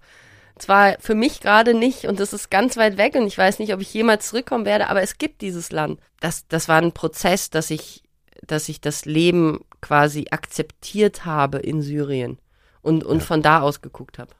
Ja. Also ich würde gerne so zwei Aspekte noch einmal ansprechen und zwar, dass du ja wahrscheinlich darüber nachgedacht hast. Also es wurde irgendwie was eine Forderung gestellt an Deutschland, dass du davon, das hast du ja vorgestellt wahrscheinlich, ne? Also hier wird jetzt geht's jetzt darum um eine bestimmte Summe Geld, wird sich da gekümmert, wurde dir davon erzählt über diesen Prozess Was hast du für Vorstellungen davon gehabt? Und du hast auch erzählt, das fasse ich gerade mal kurz zusammen, damit du es nicht so alles so erzählen musst. Du hast hier ja auch schon Kontakte zu, äh, naja, zu äh, radikal-islamistischen Leuten gehabt. Ich glaube, Sven Lau war einer, das ist so einer, über den haben wir im ersten Teil schon mal geredet. Also du hattest, glaube ich, auch so ein bisschen das Gefühl, äh, sind die, ähm, sind, ist Deutschland überhaupt so auf deiner Seite, hast du dich, glaube ich, auch manchmal so gefragt. Ne? Also was, was für ein Gefühl hattest du dazu? Warst, warst du da eher optimistisch oder eher negativ? Also es war einfach so, dass ich ähm, als Journalistin vorher eben, also für die ARD ähm, und auch für die, für die Süddeutsche Zeitung berichtet habe über Islamisten, über Dschihadisten in Deutschland. Und zum Teil gab es da einfach auch Konflikte mit den Sicherheitsbehörden. Also ich bin mal in eine Abhörmaßnahme reingerutscht, äh, während ich mit Sven Lau gesprochen habe und ähm, dann hat das äh, Landeskriminalamt Baden-Württemberg eben mir eine Vorladung geschickt, weil ich aussagen sollte und da gab es halt dann einfach Konflikte, da haben wir drüber berichtet, dann waren das Konflikte mit den Sicherheitsbehörden automatisch, dann gab es auch andere Berichterstattungen, wo auch die Sicherheitsbehörden, also die Frage eben war, inwieweit haben deutsche Sicherheitsbehörden ähm, Islamisten ausreisen lassen bewusst oder inwieweit haben sie äh, versucht, das tatsächlich zu verhindern und wenn sie versucht haben, es zu verhindern, warum haben sie es dann nicht in in der Realität auch umsetzen können. Also irgendwann stand halt bei unserer Berichterstattung auch die Frage im Raum, wie kann es sein, dass so viele Tausende von Deutschen es geschafft haben, nach Syrien auszureisen und die Sicherheitsbehörden eben nicht sie aufgehalten haben. Im größten Teil der Fälle. Und so, also das heißt, mein, mein Ansatz in der Berichterstattung war jetzt nie so, dass ich ähm, ja, also das war die die Sicherheitsbehörden waren auch immer ein kritischer. Ähm, ich habe immer kritisch auf die Sicherheitsbehörden geguckt und da hatte ich halt in Syrien so das Gefühl, dass es vielleicht äh, ja in so einem Moment fragt man sich dann halt, wie stark ist unsere Demokratie? Also ähm, ich habe irgendwie kritisch über Sicherheitsbehörden berichtet. Wie solidarisch sind die jetzt noch jetzt, mit dir? Also, jetzt ne? bin ich vollkommen ja. abhängig von ja. Sicherheitsbehörden. Ja. Äh, haben die sozusagen äh, sind das die Leute, selben Leute, die zuständig sind, die vielleicht noch sauer auf mich sind von, von der Berichterstattung damals? Oder inwieweit äh, sind die vollkommen professionell und können unterscheiden? Oder inwieweit sind auch ähm, ja Journalisten, die die kritisch berichten, nicht nur über über Dschihadisten, sondern auch über Sicherheitsbehörden, inwieweit sind die auch noch gewollt, inwieweit äh, unterstützt man die sozusagen dann auch in so einer Situation? Das sind einfach Fragen gewesen, die ich mir die ich mir gestellt habe, ähm, weil ich natürlich auch keinen Einfluss mehr hatte. Ich sage nicht, dass ich die Berichterstattung bereut habe, überhaupt nicht, aber es war irgendwann vollkommen klar so, es gab bestimmt auch Journalisten, die, die haben bestimmte äh, Berichterstattung nicht gemacht und in so einer Situation ja, hat man dann vielleicht ein anderes, anderes Gefühl zur Sache. Mhm. Hast du irgendwie so ein Gefühl gehabt, dass du täglich darauf gewartet hast, dass es jetzt hier aber mal knallt und auf einmal steht ja. der KSK in der Bude? Ja, ja.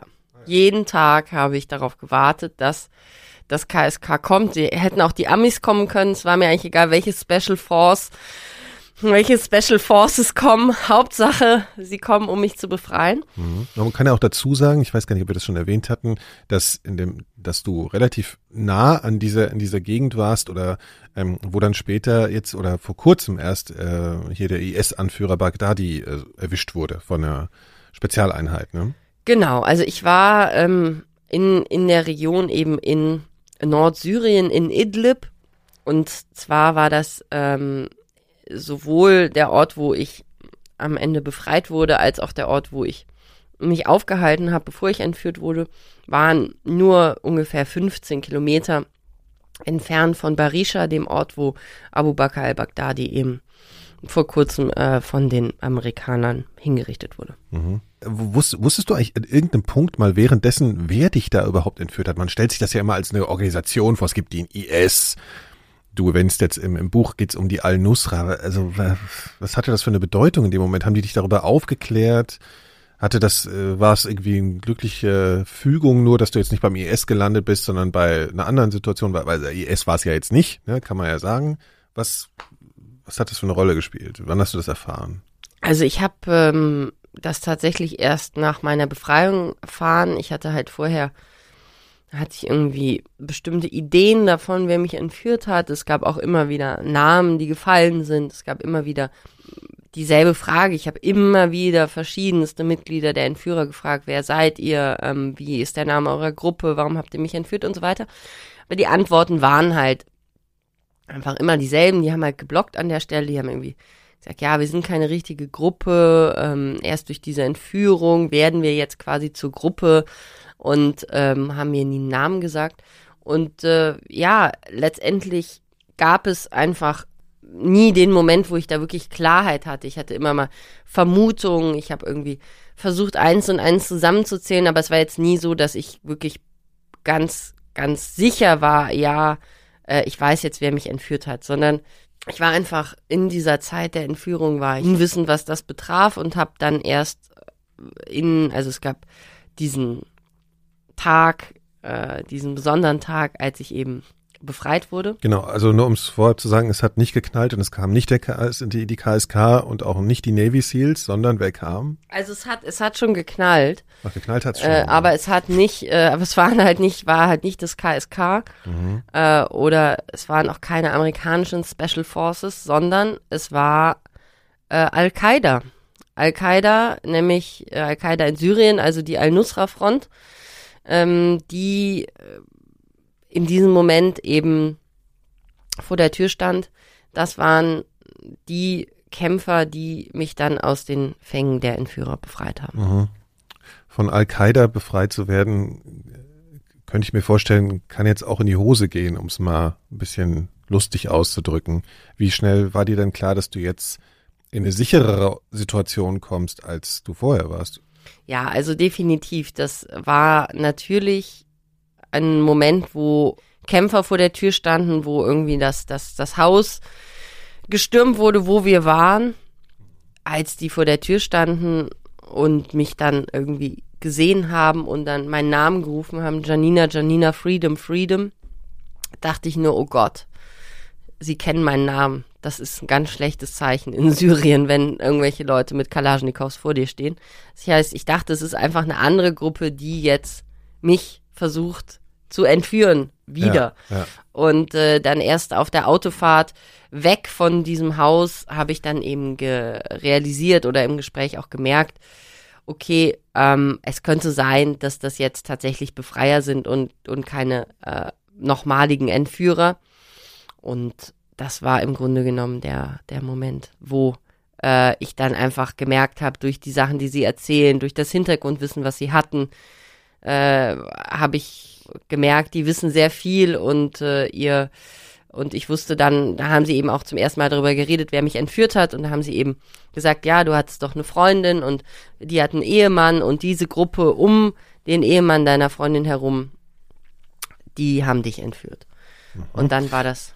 Okay, nur aber wie die Befreiung ist die gewaltvoll? Ah, die, also sind deine Entführer umgebracht worden? Wie lief das also, denn ab? Weißt du das? Äh, also es war so, dass dieser dieser Compound, in dem ich gefangen gehalten wurde, war einfach schon so mehrere Tage hatte ich immer so ein Surren in der Luft gehört. Also ich war irgendwie irritiert, weil ich irgendwie dachte, dass ich mal ganz spät nachts oder mal ganz früh morgens irgendwie so eine Drohne gehört hatte und habe irgendwie so rausgeguckt, aber habe da nichts gesehen und dachte dann auch, ja, da muss ich mich irgendwie vertan haben, beziehungsweise ich wusste, ich habe was gehört, aber konnte das jetzt nicht zuordnen. Ich war in dem Moment sowieso schon vollkommen hoffnungslos, dass noch irgendwelche Special Forces tatsächlich kommen würden oder irgendwelche Drohnen wegen mir irgendwo rumfliegen. Also das hatte ich schon vollkommen aufgegeben. Ich dachte einfach, okay, die Entführer haben gewonnen. Ich bin jetzt einfach irgendwo in Syrien, keiner weiß, wo ich bin. Und dann war es aber anders. Also es war so, dass die schon mehrere Tage einfach dieses Haus aus gespäht hatten und äh, tatsächlich durch eine Drohne, äh, eine, eine Phantom, also eine, eine Konsumerdrohne, also keine ja, ja. amerikanische so Ding, Super. Im, so, so eins, was man hier im, im, äh, bei Konrad Elektronik mhm. kaufen kann, mhm. ähm, für ein paar hundert Euro. Und mhm. äh, ich habe dann auch später diese Drohnenaufnahmen gesehen, mhm. ja, also von, von dem Compound. Äh, ich habe, die hatten, sind dann noch mit, mit einem Motorrad und so einer Helmkamera äh, um den Compound rumgefahren, habe da auch die Fotos gesehen, die sie draußen gemacht hatten. Also die haben, es gab eine gewisse Vorbereitung, diesen Ort auszuspähen und irgendwie zu gucken, wer da ein- und ausgeht. Und äh, tatsächlich war, äh, kamen sie dann halt und äh, bei dieser Befreiung gab es auch einen Schusswechsel. Ich habe auch Schüsse gehört vor der Tür, aber in Syrien, wenn man dann eine gewisse Zeit da ist, also man muss dazu sagen, da fallen irgendwie Schüsse äh, nicht nur aus Gründen des Gefechts, sondern da gibt es Schüsse, die wenn die Menschen sich freuen, schießen die, wenn äh, wenn eine Geburt ist, wird geschossen, wenn irgendwie ein, ein, ein, ein, ein Todesfall ist, wird geschossen. Es wird da ständig mit der Kalaschnikow ja. geschossen. Das ist auch eine Art, um seine Gefühle auszudrücken. Anders als bei uns, da gibt's das quasi nicht so als seltener ja. Aus, ja. als ja. Gefühlsausdruck der, des Kalaschnikow-Salven. Aber dort ist das halt so und man gewöhnt sich da auch dran, äh, dass man halt mal diese, diese Schüsse hört. Vor allen Dingen, wenn es nicht in so einem Gefechtssituation ist, man braucht dann erstmal ein bisschen, um auch die Unterschiede zu erkennen. Also wenn es quasi kein Gegenfeuer gibt, dann sind es diese Emotionsschüsse, könnte man sagen. Dann war die Situation so, dass dieses, diese Schießerei vor, den, vor der Tür, die war sehr nah, aber ich habe das jetzt nicht direkt zuordnen können. Ich habe im Nachhinein erfahren, dass, dass der Sohn vom Commander verletzt worden sein soll bei dieser Befreiung. Also das heißt, es gab jetzt keine Toten oder so, aber es gab zumindest einen Verletzten und dann bin ich äh, aus diesem Compound, aus diesem Haus eben rausgegangen, das erste Mal ohne Augenbinde nach sehr langer Zeit, dass ich mich in Syrien bewegen konnte und alles sehen konnte. Wir sind dann in, in weißen Van eingestiegen, so eine Gruppe von Kämpfern, die mich dann Richtung Idlib gebracht haben und wir dann nochmal mehrere Tage in einem Vorort von Idlib waren und dann ähm, war ich noch insgesamt dann ab dieser Befreiung war ich noch zwölf Tage mit dieser Befreiergruppe, was eben die damalige Al-Nusra-Front war, die sich wenige Wochen vorher von Al-Qaida losgesagt hatte und umbenannt hatte. Also in diesem Moment hießen sie Jabhat Fatah al-Sham und diese Gruppe äh, hat mich dann eben noch zwölf Tage lang auch an verschiedene Orte in Syrien gebracht. Es gab ein Scharia-Gericht, was getagt hat. Also es gab einen Scharia-Richter, der mich auch vernommen hat, der meine Aussage aufgenommen hat. Ich habe verschiedene Personen aus der Führungsebene äh, der Al-Nusra-Front getroffen, also unter anderem Abu Maria al-Katani. Das ist ein Iraki, der auch zusammen äh, mit Abu Bakr al-Baghdadi, der zusammen mit Abu Bakr al-Baghdadi und ähm, anderen Personen in amerikanischer Kriegsgefangenschaft war, in Camp Buka und äh, selber eben auch in Abu Ghraib war. Und das sind halt einfach Personen gewesen, die dann zum Teil, ja, die ich mehrmals getroffen habe, mit denen ich zum Teil mich unterhalten habe und wo ich nochmal so einen ganz anderen Einblick bekommen habe in diese syrische, syrische Terrororganisation. Sozusagen die VIPs, bisschen der, der Terrorszene sozusagen. Du hast, glaube ich, auch mit irgendjemand, der direkt mit Osama Bin Laden zu tun hatte, auch äh, zu tun, ne? Und so. Das war tatsächlich dann, äh, wie ich im Nachhinein erfahren habe, genau einer ähm, aus der Entführergruppe, ja. der Commander, äh, hat sich im Nachhinein herausgestellt, dass der eben äh, ein altes, ganz altes Al-Qaida-Mitglied war, ein Saudi, der äh, vorher Leibwächter von Osama bin Laden war. Mhm. In der Zeit von diesen, also in diesen zwölf Tagen, die du jetzt beschreibst, hast du dann geglaubt, okay, jetzt komme ich wieder nach Hause oder waren das dann auch Situationen, also du hast ja schon beschrieben, dass du dann eher gemerkt hast, okay, das ist jetzt wirklich hier ein Befreiungsding und so, aber wie, wie, wie sicher warst du denn darüber, dass das jetzt auch zurück nach Hause geht und wie bist du denn nach Hause gekommen? Ja, also am Anfang äh, habe ich das ganz zu Anfang eben nicht geglaubt im ersten Moment. Da dachte ich, äh, wer ist das jetzt?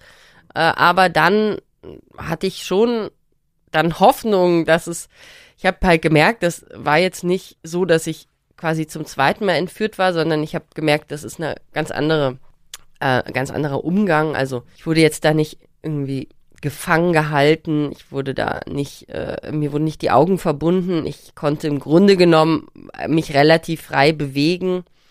Äh, es gab halt zwischendurch mit einzelnen Wachen oder Kämpfern quasi, die dann eher so eine Art von, von Schutzfunktion hatten, also eher wie so ein Bodyguard quasi, gab es dann Konflikte manchmal wegen irgendwelchen religiösen Dingen, wegen, wegen meiner muslimischen Kleidung, die irgendwie verrückt war oder wie, äh, oder äh, was weiß ich, wegen einem Rockzipfel, der irgendwie hochgerutscht war oder irgendwelche Haare, die unter meinem Kopftuch hervorgucken. Da hatte ich immer mal so Konflikte mit so halt streng religiösen, äh, dschihadistischen Kämpfern. Aber jetzt im Großen und Ganzen waren die halt sehr unterstützend, also haben im Grunde genommen jetzt nicht versucht, mir da das Leben irgendwie noch schwerer zu machen. Ich durfte da zum Beispiel, äh, durfte mal ein, ein, ein äh, Smartphone in die Hand nehmen und meinen Namen googeln. Das wäre jetzt vorher immer vollkommen undenkbar gewesen mit irgendwelchen Entführern also so Sachen machen, die ich einfach vorher. Durfst du zu Hause anrufen? Äh, anrufen durfte ich nicht. Mhm. Da hatten sie Schiss, dass das irgendwie die Amerikaner falsch verstehen, dass da irgendwelche Missverständnisse gibt, wenn es so einen direkten Anruf gibt. Aber äh, ich hatte dann eben schon das Vertrauen, dass es dann relativ schnell, man hat eben gemerkt, dass die äh, auch versuchen, da irgendwie Situationen zu lösen. Und es gab da auf jeden Fall viel Dynamik die ganze Zeit äh, wir haben dann zum Teil, wenn wir äh, wohin gefahren sind, haben wir ein, zweimal das Auto gewechselt aus Sicherheitsgründen während der Fahrt. Also haben wir irgendwo geparkt, da stand dann schon ein anderes Auto bereit, in das wir umgestiegen sind. Also hochkonspirativ, wo ich ja immer das Gefühl hatte, wow, okay, jetzt hier schon unfassbar organisiert. Irgendwo in Syrien steht jetzt noch ein vollgetanktes Auto und man kann da einfach umsteigen. Also ich hatte so das Gefühl, dass da konnte zum Beispiel kochen, ja, also mhm. es klingt jetzt komisch vielleicht, aber ich habe einfach in dieser Zeit der Entführung haben, hatten mich die, in Syrien werden, wird immer mit Gasflaschen gekocht, mhm. ja, also es gibt keine Elektroherde. Und äh, die Entführer haben mich nie kochen lassen. Das heißt, die haben mich nie irgendwie ja. eine Gasflasche ja. gelassen und da irgendwie mein MacGyver-Menü äh, zu ja.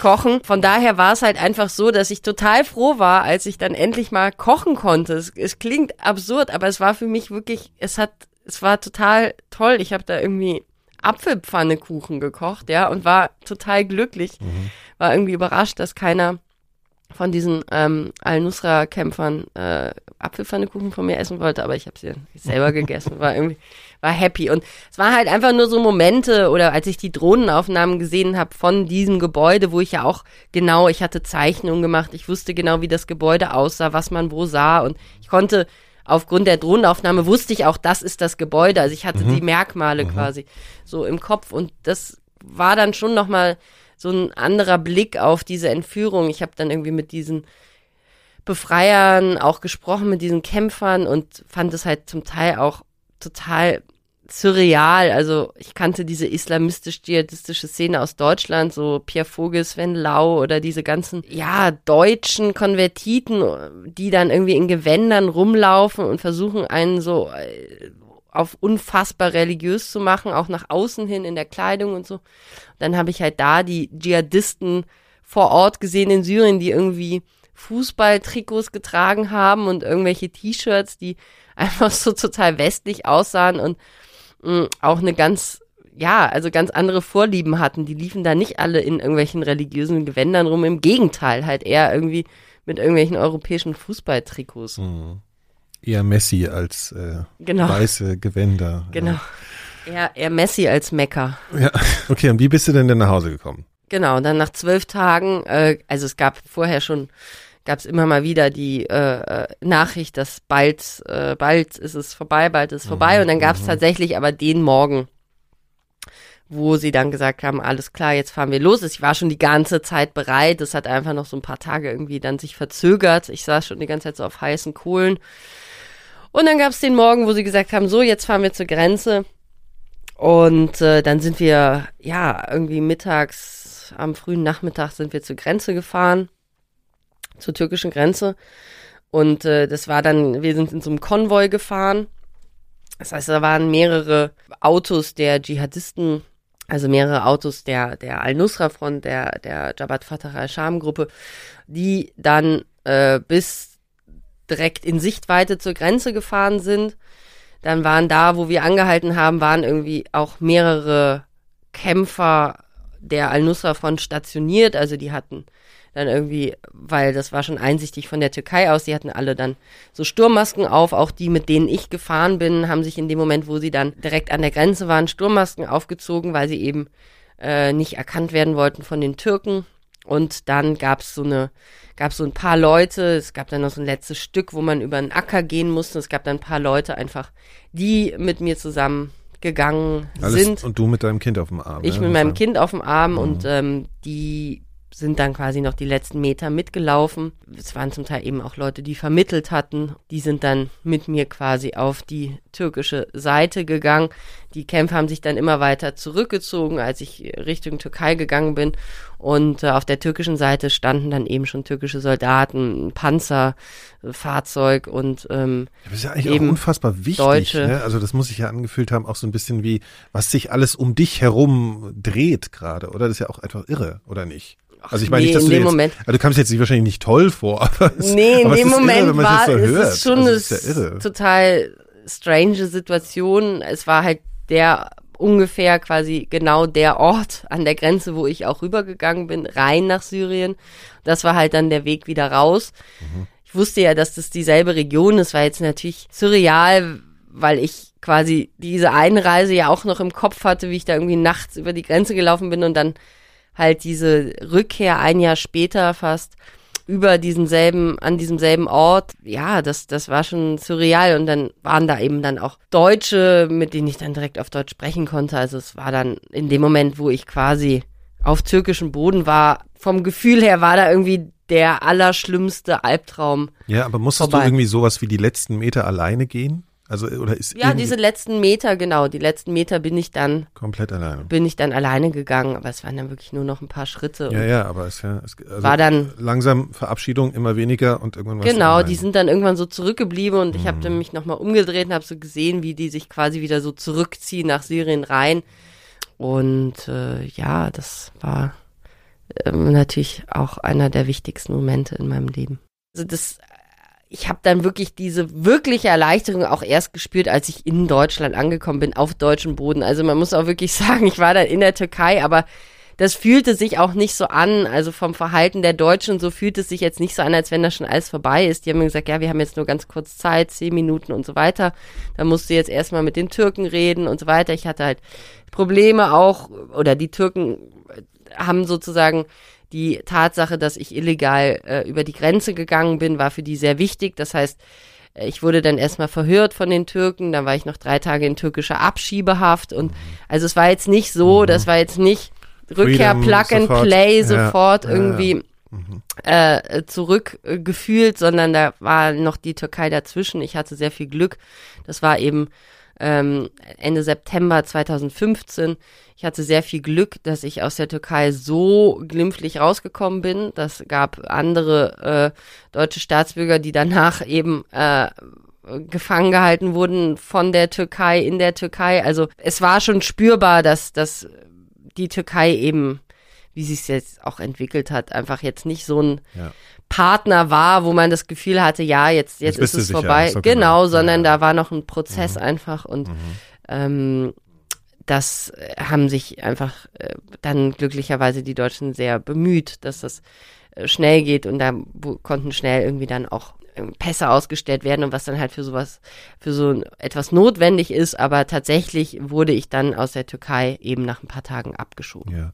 Und wurdest du abgeschoben, ist das wurde Wort? abgeschoben. Abgeschoben. Ja, also ja. es war ein Abschiebungsflug, der okay. dann begleitet wurde von, von äh, deutschen Beamten, nicht von türkischen. Die Türken haben aber mich vom, also der, der, der dieses ähm, Detention Center oder dieses, dieses Abschiebecenter in der Türkei, das ist auch, äh, ja, also so ein bisschen wie ein Gefängnis auch, ne? Also sind die Türen verschlossen, da darf man jetzt nicht einfach rausgehen. Wurde ich von der Polizei hingebracht und wieder abgeholt. Also ähm, das ist, äh, muss man vielleicht auch dazu sagen, das ist jetzt, glaube ich, auch ungefähr wie hier, als wenn man in Abschiebehaft ist. Das ist, da ist man dann jetzt halt nicht Haft. frei, ja, sondern in Haft. Haft. Und ähm, also von daher muss ich tatsächlich sagen, dieser Moment stellte sich erst ein der absoluten Erleichterung, wo ich wirklich auch das Gefühl hatte, jetzt kann ich loslassen, jetzt habe ich Freudentränen, jetzt habe ich sozusagen diese ganzen, jetzt ist es vorbei. Also dieses Gefühl hatte ich einfach erst, als ich mit diesem Abschiebeflug dann mhm. mit äh, der äh, Firma Sun Express gelandet bin in Köln-Bonn mhm. auf dem Flughafen und dann im äh, militärischen Teil des Köln-Bonner Flughafens meine Familie wieder getroffen habe. Das war der Moment, wo ich da wirklich äh, mich so fühlte, ja, jetzt ist der Albtraum vorbei, die Reise ist vorbei. Wahrscheinlich gab es eine, das können wir jetzt, glaube ich, noch nicht ganz erzählen, auch eine gewisse, ich nenne es mal Nachbereitung mit den deutschen Sicherheitsbehörden von der ganzen Nummer. Nur nochmal so, weißt du, ob was bezahlt wurde für dich?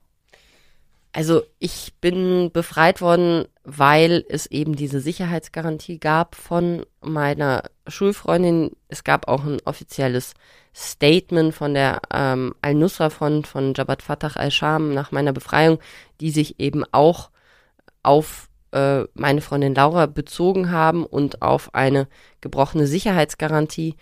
Und ähm, die ganze Situation, wie sie entstanden ist, war einfach ein Fall, der sehr ja, konkret mit syrischen Akteuren zu tun hatte, mit einer Splittergruppe, die versucht hat, diese Entführung durchzuführen, die einfach mit Al-Qaida vorher assoziiert waren, aber das ohne das Wissen von, von der Führung quasi diese Entführung gemacht haben. Ich habe im Grunde genommen, war es eine ganz, ganz seltsame Situation, aber es war eben trotzdem am Ende für mich wichtig auch äh, zu sehen, dass diese Sicherheitsgarantie nicht vollkommen wertlos war. Und da ging es nicht um Lösegeld, das gezahlt wurde, sondern äh, es ging am Ende darum, dass es, äh, dass die Sicherheitsgarantie auch nach islamischem Recht gebrochen war und dieses äh, islamische Recht aber äh, eben auch verbindlich war die führte halt zu einer sehr späten Einlösung. Genau, genau. Also es zwischendurch setzte die Sicherheitsgarantie aus, aber es hat dann am Ende wieder eingesetzt. Und das ist, glaube ich, auch etwas, was es auch so nicht gab vorher. Ja. Und das beantwortet auch die Frage, ob äh, Laura involviert war. Also das war sie dann letzten Endes nicht, sondern sie hat dir diese Sicherheits, also es wurde gegen ihren Willen ist das passiert. Nochmal ganz kurz, weil wir von, von Walid gesprochen hatten dass du da nochmal sagst, inwiefern war er da jetzt äh, involviert oder nicht? Also inwiefern war dein, dein Misstrauen deines damaligen Schleusers, der mit dir entführt wurde, sozusagen ähm, gerechtfertigt? Ja, also äh, tatsächlich habe ich dann äh, rausgefunden nach meiner Befreiung und äh, eben durch die Gespräche auch mit den Befreiern, dass auch Walid Teil der Entführer war, das kristallisierte sich eben da schon direkt nach der Befreiung raus, aber wirkliche Gewissheit habe ich dann auch erst Monate später bekommen. Und äh, es ist aber äh, vollkommen klar, heute kann ich mit Sicherheit sagen, dass er Teil der Entführergruppe war, dass er eben Teil von diesem Komplott war, Teil von dieser Gruppe, die versucht hat, sich abzuspalten und durch meine Entführung sozusagen eine Art von Autonomie zu bekommen. Hast du noch Kontakt zu Laura?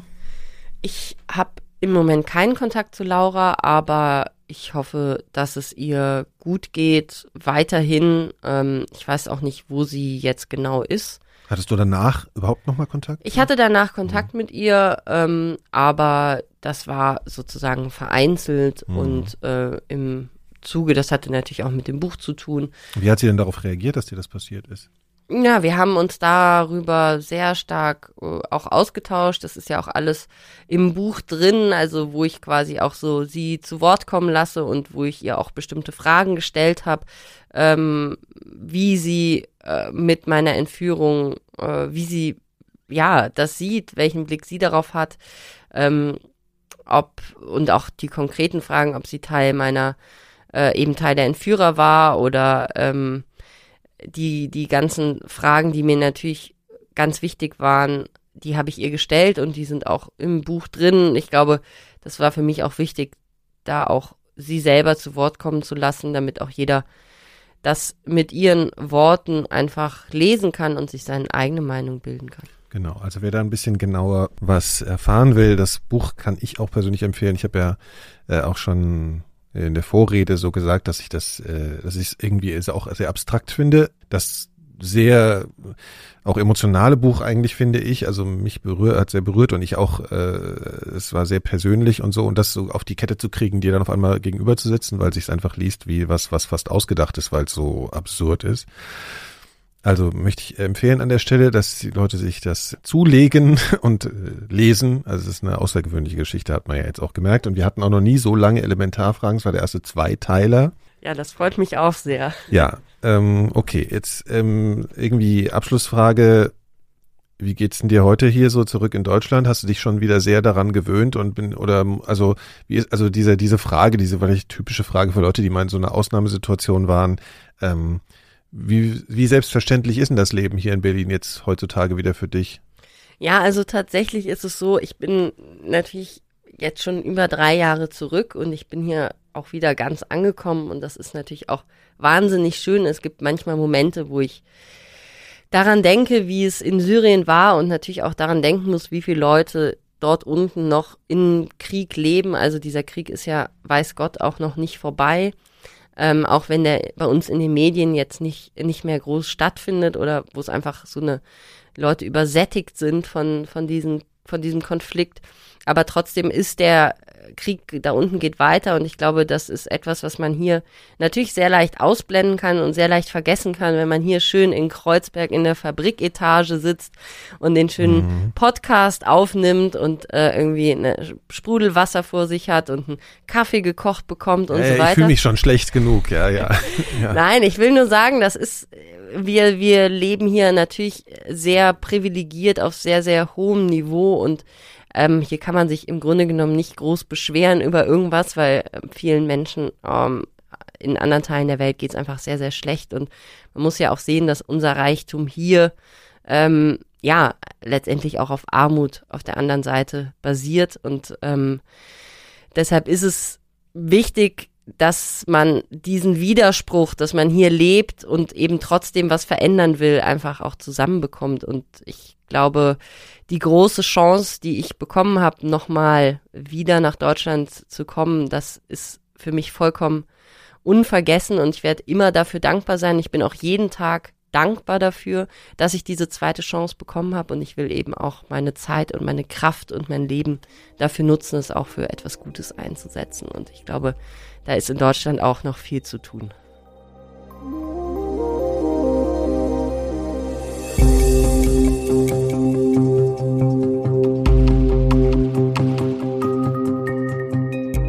Das war mein Gespräch und die Geschichte von Janina Findeisen. Mich haben ihre Erzählungen ziemlich bewegt und ich hoffe, dass auch euch die erste Doppelfolge meines Podcasts gefallen hat. Fragen, Kritik oder Anregungen zu diesem Gespräch oder zu den Elementarfragen allgemein könnt ihr per Mail loswerden. Meine Adresse ist nikolas.seemark.4000herz.de. Alle weiteren Folgen der Elementarfragen findet ihr unter elementarfragen.4000herz.de. Unter dem Dach unseres Podcast-Labels produzieren meine KollegInnen und ich auch noch weitere Podcasts.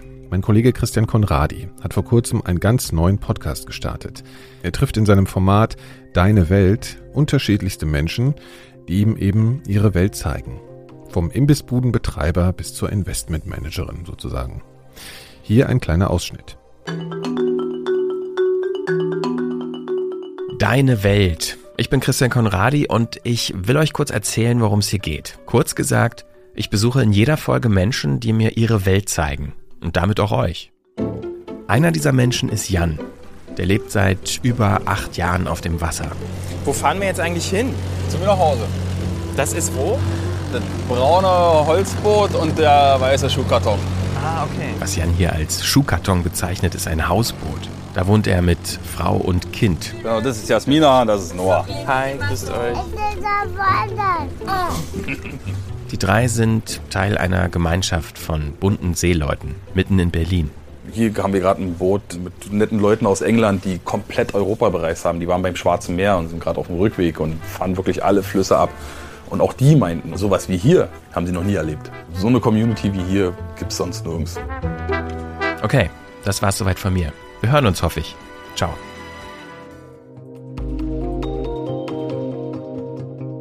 Alle Folgen von Deine Welt findet ihr unter deinewelt.4000herz.de Und natürlich bei Apple Podcasts, Spotify und überall, wo es Podcasts gibt. Auch zum Schluss möchte ich euch nochmal an den Club 4000 Hertz erinnern. Eure Möglichkeit, mehr von uns zu hören und uns bei unserer Arbeit zu unterstützen. Mehr Infos gibt's unter club.4000herz.de, Club mit K. Schaut da doch mal vorbei und überlegt, ob ihr nicht Lust habt, in unserem schönen Podcast-Club Mitglied zu werden. Das hilft uns wirklich sehr und ihr bekommt außerdem alle unsere Episoden als erste und darüber hinaus werbefrei. Plus einige Überraschungen. Vielen Dank fürs Zuhören und bis bald.